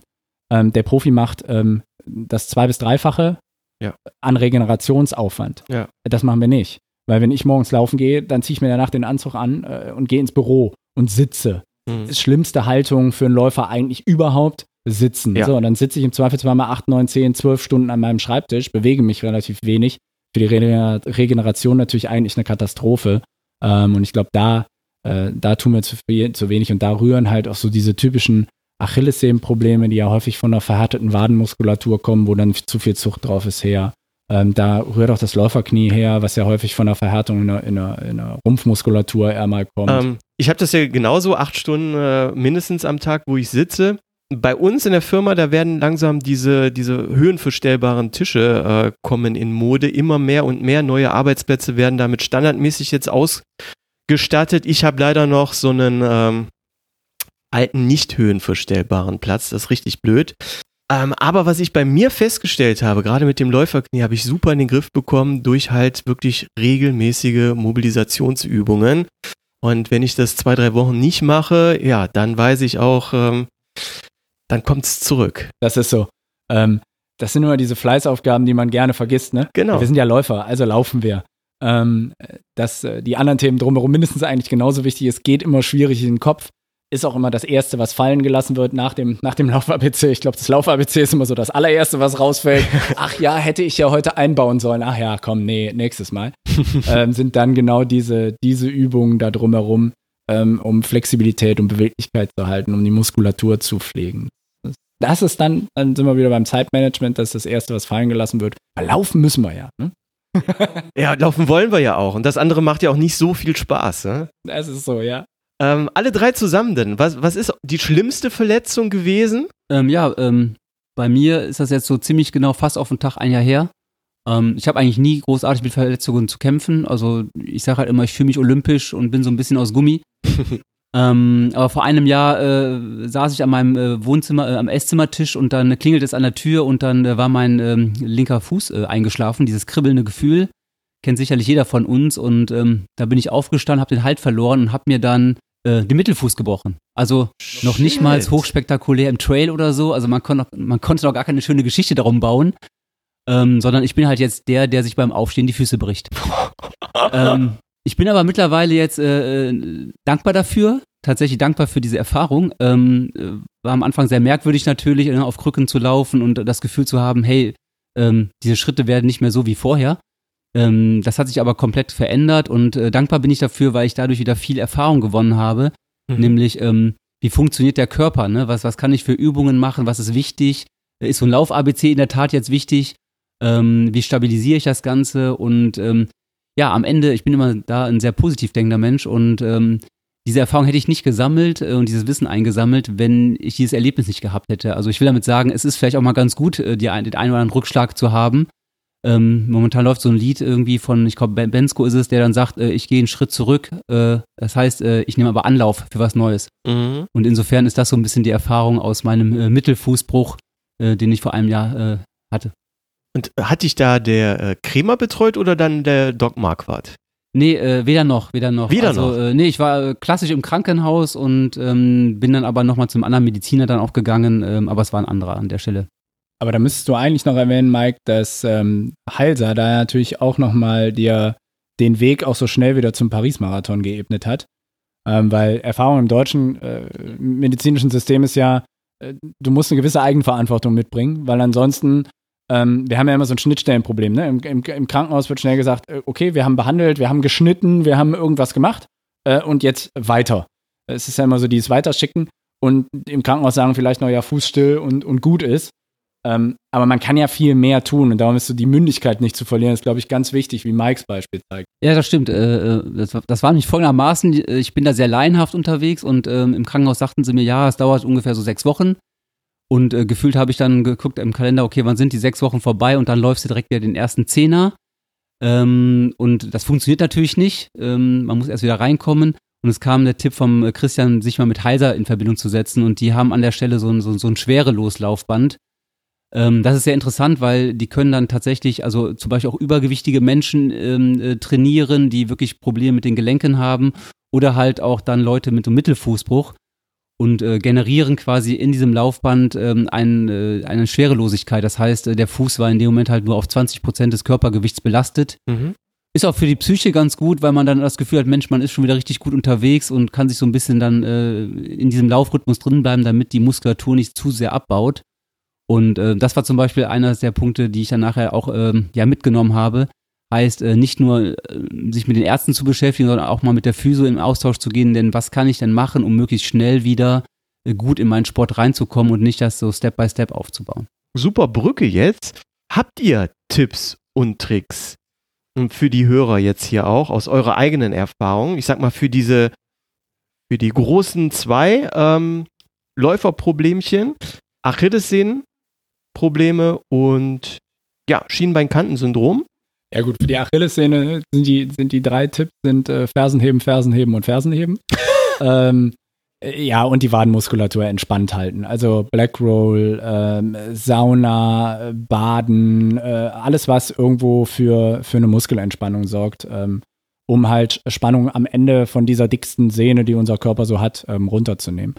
Ja, und beim Schienbeinkantensyndrom ist das ja irgendwie so ein bisschen diffiziler. Ne? Mhm. Da ist ja immer so die Frage, wo kommt es eigentlich her? Eine der, ähm, eine der Herkunftsarten kann der Laufstil sein. Ähm, äh, trifft ja häufig auch eher den Fersenläufer. Mhm. Ähm, äh, unter uns gesagt, jeder Ultraläufer ist ein Fersenläufer. Ne? Also es gibt niemanden, der ein Ultra auf dem Vorfuß läuft. Auch Jim Wormsley nicht. Das, das ist einfach so. Ähm, aber durch diese, durch diese Schlappbewegung, ne? also wenn man mit der Ferse auftritt und dann der, der Vorfuß ja so runterfällt, ich meine, das muss man nur mal machen. Welche, welche Muskulatur fängt diesen Vorderfuß dann ab? Das ist irgendwas rund ums Schienenbein herum. Ähm, und umso intensiver man das ähm, macht, äh, umso mehr beansprucht man die Muskulatur. Das wird dann beim Bergablaufen im Trail nochmal ähm, extremer. Mhm. Ähm, wenn man das Bergablaufen dann voll über die Fersen knallt, da fällt der Vorfuß ja noch weiter, nämlich über die flache Ebene hinweg, ja nach unten, weil es ja nun mal steil nach unten geht. Ähm, und dann muss diese, diese Muskulatur noch mehr arbeiten. Darum ist gerade da dann der Laufstil, den vielleicht mal in solchen Situationen ein bisschen mehr auf den Mittelfuß zu kriegen, kann da schon, kann da schon helfen. Und sagst du da, ähm, mach mal eine, eine Videoanalyse, lass deinen Stil auch mal, deinen Laufstil analysieren. Ähm, oder eher so, ähm, mach mal dieses ungeliebte Lauf-ABC. Sowohl als auch. Bah, das ist jetzt die fieseste Antwort. Nein, ähm, äh, ja, einmal drauf gucken lassen oder mal drauf gucken lassen, wenn man da ähm, häufig Probleme hat, ähm, macht Sinn. Ähm, ohnehin, ähm, wenn man ähm, häufig immer wieder eine wiederkehrende äh, Verletzungsthematik hat und man hat noch nie jemanden mal auf den Laufstil gucken lassen, macht in jedem Fall Sinn, weil man auch muskuläre Disbalancen da sehen kann. Und ähm, ja, Lauf-ABC hilft natürlich, um den äh, beim, beim Umstellen des Laufstils mehr auf den, auf den Mittelfuß hin, weil ähm, das ist genau die Muskulatur, die man dafür braucht. Äh, und man sollte nicht den Fehler machen, den du gerade schon mal beschrieben hattest vorher, äh, einfach mal los und ich laufe jetzt mal äh, jetzt mehr über den Vorfuß oder nicht. Ähm, da muss man ja dann auch wieder definieren, was ist eigentlich Mittelfuß, was ist Vorfußlaufen. Reines Vorfußlaufen tut ein Sprinter. Ähm, auch ein Kipchoge setzt die Ferse ab. Kann man, konnte man wunderbar jetzt wieder auf den Bildern sehen. Auch er setzt die Ferse ab. Und da ist ja dann, ab da sprechen wir ja schon vom Mittelfußlauf. Ja, man landet auf dem Vorfuß, aber das Absetzen der Ferse unterscheidet dann vom reinen Vorfußlauf. Das sind so die typischen Jungs mit den Spikes auf der Laufbahn, äh, die da ihre 400 Meter, ich weiß gar nicht, ob die 800er auch noch rein Vorfuß laufen, aber ob die, das ist ein reiner Vorfußlauf, alles andere ist, ähm, ist Mittelfußlauf. Da macht es äh, Sinn, das ähm, behutsam umzustellen, das durch Kräftigungsübungen gleichzeitig zu machen. Die Erfahrung habe ich jetzt auch gerade gemacht. Ich habe äh, das Krafttraining erhöht, hab, ähm, äh, bin, äh, wollte unbedingt jetzt äh, auf, den, auf den Mittelfußlauf, ähm, habe dann auch irgendwo nur gelesen, ja, ja, dann macht man das so fünf Minuten so, fünf Minuten Ferse. äh, und das, ja, in jedem Lauf hatte ich das so, dass da irgendwo im Beisatz stand, ja, fangen wir mit zweimal die Woche damit an, hatte ich dann auch nicht gelesen. Und spontan hatte ich dann auch erstmal wieder ein paar Problemchen in der Muskulatur, äh, weil ich es einfach übertrieben habe an der Stelle. Ja, ja, und ich kann mich noch äh, sehr gut daran erinnern, ich kam damals äh, relativ frisch von so einem Laufseminar aus Düsseldorf, ne, um den eigenen Laufstil halt zu trainieren, Lauf-ABC-Übungen und so weiter. Ich habe dann sehr viel Wert auch auf einen Kniehub gelegt und ich bin dann wirklich äh, auf dem Vorderfuß äh, getippelt fast. Und das nicht nur ein, zwei Kilometer, sondern dann habe ich meinen, meinen ganzen Zehner fast so durchgezogen und äh, habe postwendend natürlich die Quittung bekommen. Ja. Da warst du beim Eike in Düsseldorf, bei Gipfelkurs. Äh, nee, ich war beim, ähm, beim Bunert. Ähm, ah, ja, Laufschule von Bunert. Genau, ja. Ja, muss ich sagen, das ist eigentlich ein sehr, sehr gutes äh, Seminar gewesen, auch was man äh, theoretisch dort alles äh, vermittelt bekommen hat. Die haben auch eine Laufanalyse gemacht, die ganzen Videodaten hat man äh, später noch bekommen. Ähm, ja, aber wenn man dann zu Hause alleine läuft und da nicht dieser Trainer ist, der wirklich einen beobachtet und drauf guckt und dann sagt, hör mal, gerade über, übertreibst du es aber äh, dermaßen, ähm, geh mal wieder so ein bisschen in deinen normalen Laufstil zurück, ja, kann sowas schon mal nach hinten losgehen. Ne? Ja, aber ich glaube, das ist auch der, der wirkliche Geheimtipp, äh, äh, den man allen geben kann und, und den wir vielleicht die ersten ein, zwei Jahre wirklich verpasst haben. Lieber eine Stunde die Woche weniger laufen, dafür vielleicht zweimal 30 Minuten ein gutes Athletiktraining, wo man äh, zum einen auf die Beinstatik äh, schaut, dass man nicht dynamisch irgendwie äh, unbewusst im X-Bein läuft, äh, weil das sicherlich für die Knie nicht äh, zuträglich ist und auch für die Achillessehne nicht. Und ähm, eine gute Stabilisierung äh, im Hüftbereich. Und ich glaube, dann äh, hat man äh, sehr schnell die wesentlichen Bereiche aufgebaut und verhindert die ein oder andere V äh, äh, Laufverletzung oder äh, bekommt sie dann auch wieder weg. Ja, na, sehr guter Tipp. Und ähm, wie sieht's denn eigentlich jetzt bei euren Bergläufen aus? Holt man sich da so die gleichen Verletzungen, wie wir das jetzt, oder wie, wie wir, wie, wie ich das jetzt hier von den flachen Laufstrecken gewohnt bin? Oder ähm, zieht man sich da andere Wehwehchen zu? Also natürlich kann man im, äh, im Training äh, solche Sachen wie Achillessehnenprobleme, äh, äh ähm, Läuferknie, kann man alles bekommen, weil es natürlich auch mit anderen Faktoren zusammenhängt. Ähm, ich glaube, was man beim Bergtraining merken kann, gerade am Anfang, ist einfach eine wirklich harte äh, Oberschenkelsehnenplatte äh, weil mhm. das, was wir äh, eingangs mal hatten, also ähm, die, die exzentrische Belastung beim Downhill ist natürlich eine ganz andere.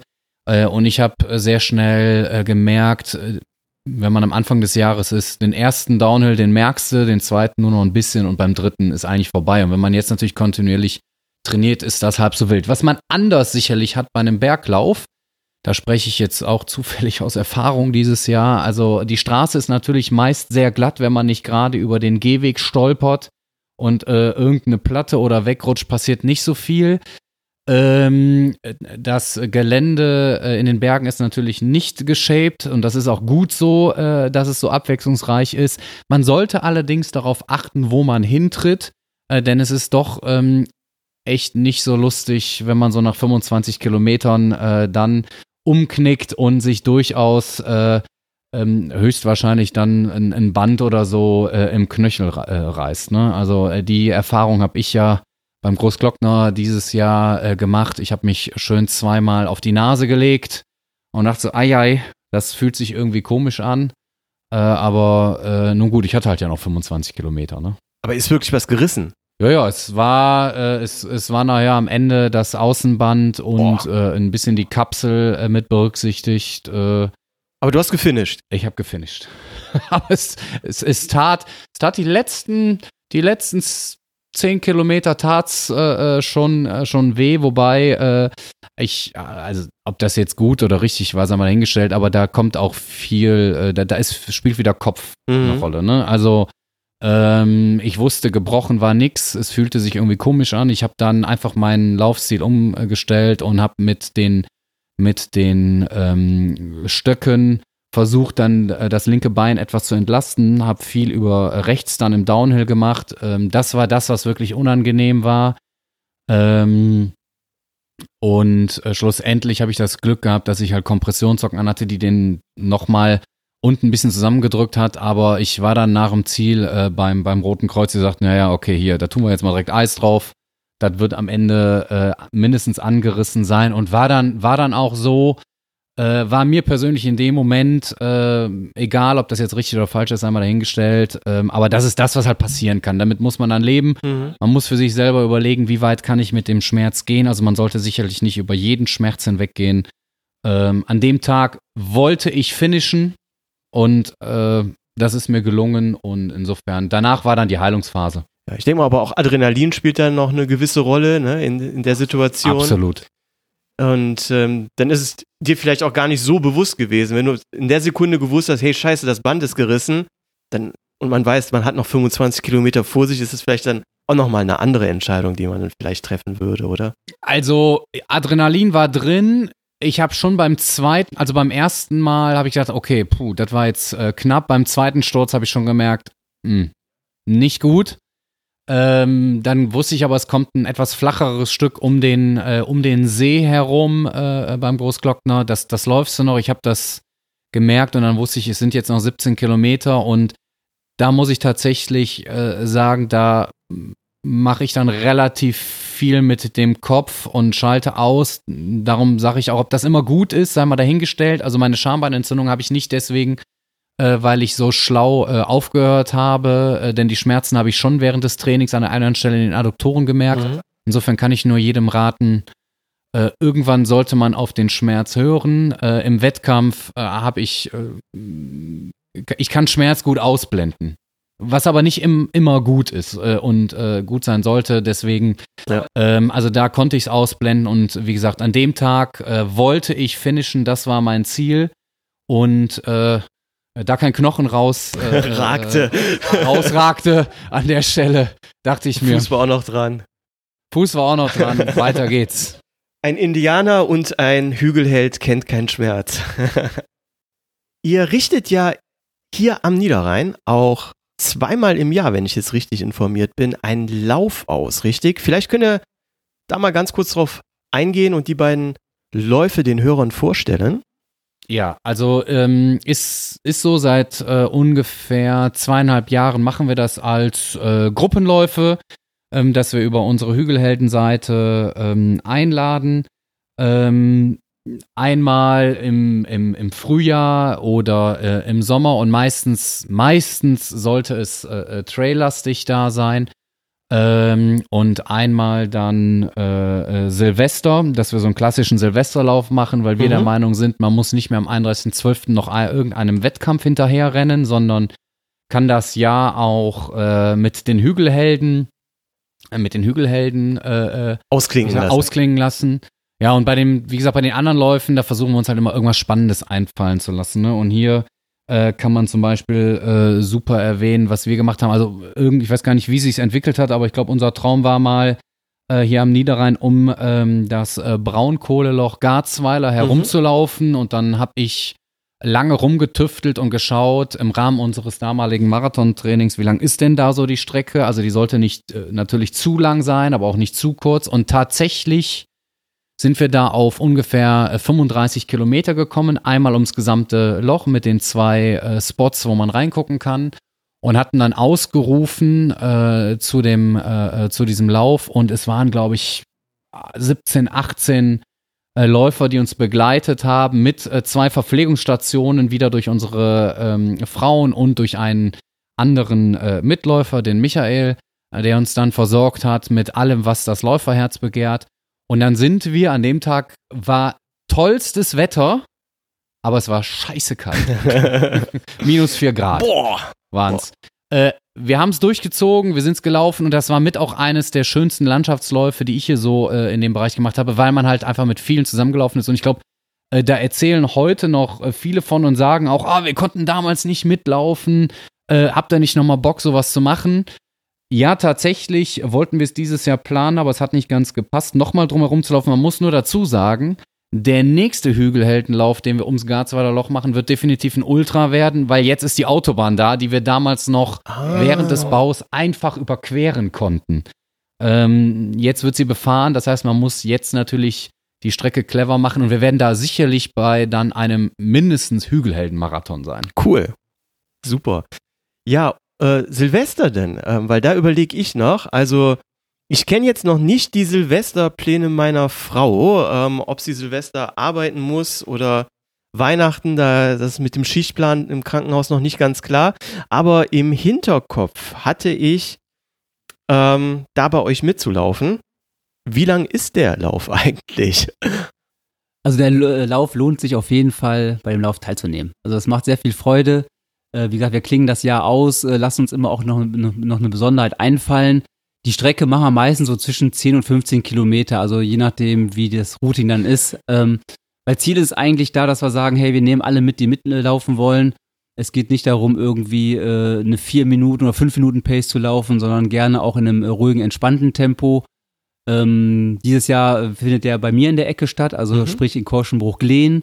Ähm, da habe ich schon zwei besondere Ideen, ähm, einfach so als kleine Überraschungseffekte. Es gibt auf jeden Fall, trotz, ob wir, obwohl wir null Höhenmeter laufen, einen wunderbaren Ausblick. Ähm, da kannst du dich drauf äh, freuen, wenn du daran teilnimmst. Ähm, und ja, das mehr verraten wir doch an an der Stelle auch gar nicht, weil wir wollen ja einen Spannungsbogen dann auch haben und freuen uns natürlich, wenn wieder, wenn wir wieder so mit, mit 20 Mann da unterwegs sein können, dann ist das schon eine schöne Runde. Ja, cool. Also es ist ja Wahnsinn, was ihr jetzt auch in dieser kurzen Zeit schon äh, alles erlebt habt. Haltet ihr das auch irgendwie fest? Äh, naja, zum einen äh, halten wir die Dinge ja fest, indem wir ja viel von uns äh, preisgeben über Facebook und Instagram. Mhm. Ähm, aber ich habe mir auch tatsächlich einmal diese Frage gestellt, weil wir ja sehr viele Eindrücke sammeln, viele Fotos machen und ähm, wir jetzt in der kurzen Zeit auch viele Wettbewerbe erleben durften. Und ähm, bin dann hingegangen und habe äh, gesagt, wie halte ich das für mich halt fest und äh, habe jetzt angefangen, ähm, so eine Art Laufbuch zu schreiben, Oh. ähm, wo ich es relativ einfach mache. Äh, ich nehme mir äh, eine Seite, wo ich dann die ganzen Parameter von diesem ähm, Wettkampf aufschreibe, auch mit Höhenprofil und, und Streckenverlauf. Ähm, und, die, und, und mit den Daten, wie habe ich abgeschnitten, in welcher Zeit. Und schreibe da eigentlich immer nur einen besonderen Satz rein, der diesen Lauf markiert. Also wo ich sage, dieser Satz erinnert mich sofort an diesen Lauf. Mhm. Ähm, das ist dann immer so ein bisschen das Deckblatt. Ähm, die zweite Seite ist dann einfach nochmal ein längerer Text. Welche Eindrücke habe ich da, welche Besonderheiten? Ähm, und dann kommt noch eine dritte Seite dazu, wo ich einfach nur vier, fünf Fotos rein projiziere, wo ich sage, das sind halt die Bilder des, also das sind meine Highlight-Bilder von diesem Lauf. Mit dem Ziel, dass ich irgendwann mal vielleicht in einer Situation bin, wo ich nicht mehr laufen kann und dann einfach so einen dicken Wälzer habe und da relativ kurz und komprimiert, äh, aber alle Läufe zusammengefasst habe. Und das macht halt sehr viel Spaß, sich auch damit zu beschäftigen, weil man einfach die Dinge nochmal reflektieren kann und äh, ja, diesen Lauf einfach nochmal auf einer anderen Ebene nochmal neu erleben darf. Wenn irgendjemand von Delius Klasing oder ähnliches gerade zuhört, ne, der, der Mike sucht noch nach einem entsprechenden Verlag. Genau, du darfst dich gerne bei dir dann melden. Alles klar. Ja, E-Mail-Adresse von euch packen wir dann auch in die Shownotes, dann können sich da die Verlage direkt äh, melden. Super, ich finde das ist jetzt hier an der Stelle ähm, eine schöne runde Sache. Ich gucke mal eben auf die Uhr. Ich glaube, wir sind über zwei Stunden. Wir haben also eine Ultra-Folge heute aufgenommen.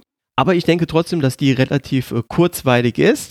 Jetzt noch, wenn Hörer mehr über euch und eure Läufe in Erfahrung bringen möchten, wo kann man euch überall finden? Vielleicht könnt ihr das hier nochmal kurz zusammenfassen. Ja, wie ja zwischendurch schon mehrfach erwähnt, also ähm, sowohl auf Facebook unter halt äh, Hügelhelden, ähm, als auch äh, auf äh, Instagram unter ähm, Hügel-Helden, Mhm. ähm, als auch natürlich über unsere ähm, jeweiligen privaten Accounts, die auf Facebook einfach unter unseren vollen Namen laufen. Ähm, und auf, auf Instagram ist es, glaube ich, Christian von den Hügelhelden, Mike von den Hügelhelden und bei mir ist es Thomas Hügelheld. Mhm. Ähm, findet ihr uns, findet ihr auch über Kreuz dann die en entsprechenden Verlinkungen. Und da könnt ihr uns gerne, gerne folgen.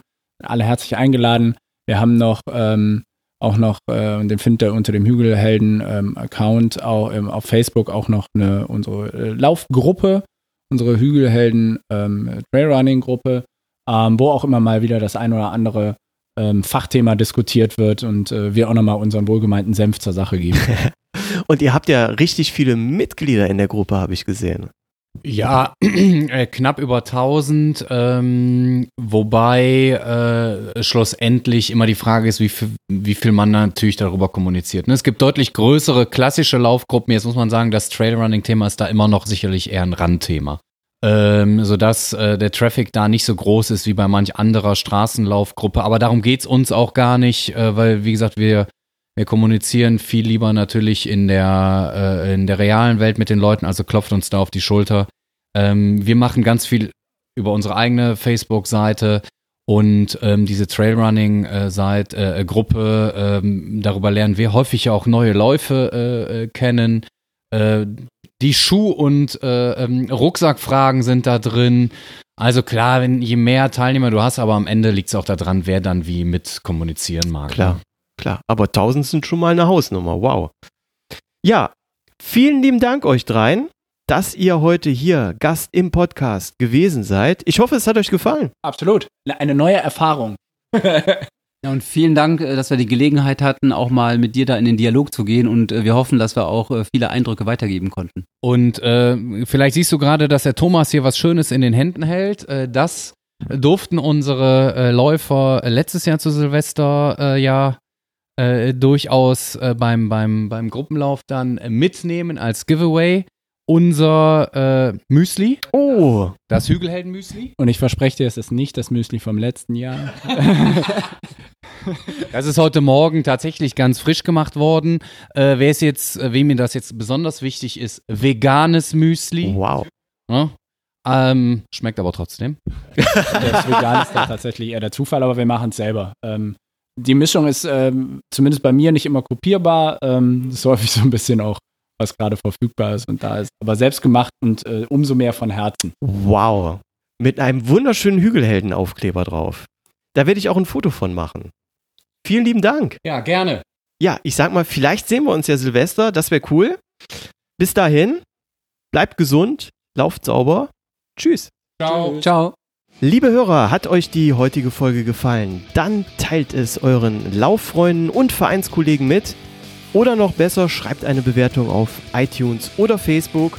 Und wenn ihr mich unterstützen möchtet, den Podcast für euch weiter am Leben zu erhalten, in neue Aufnahmetechnik zu investieren, zu Gästen kreuz und quer durch Deutschland zu reisen und, und, und, dann könnt ihr das liebend gerne auf Patreon tun. Ganz wichtig ist mir hier zu erwähnen, dass es ein Non-Profit-Podcast ist. Ich selbst investiere das Vierfache im Vergleich, was über Patreon reinkommt. Und jeder Cent über Patreon wird zu 100% in den Podcast gesteckt. Alle Infos dazu wieder in den Shownotes. Macht's gut, bis zur nächsten Folge.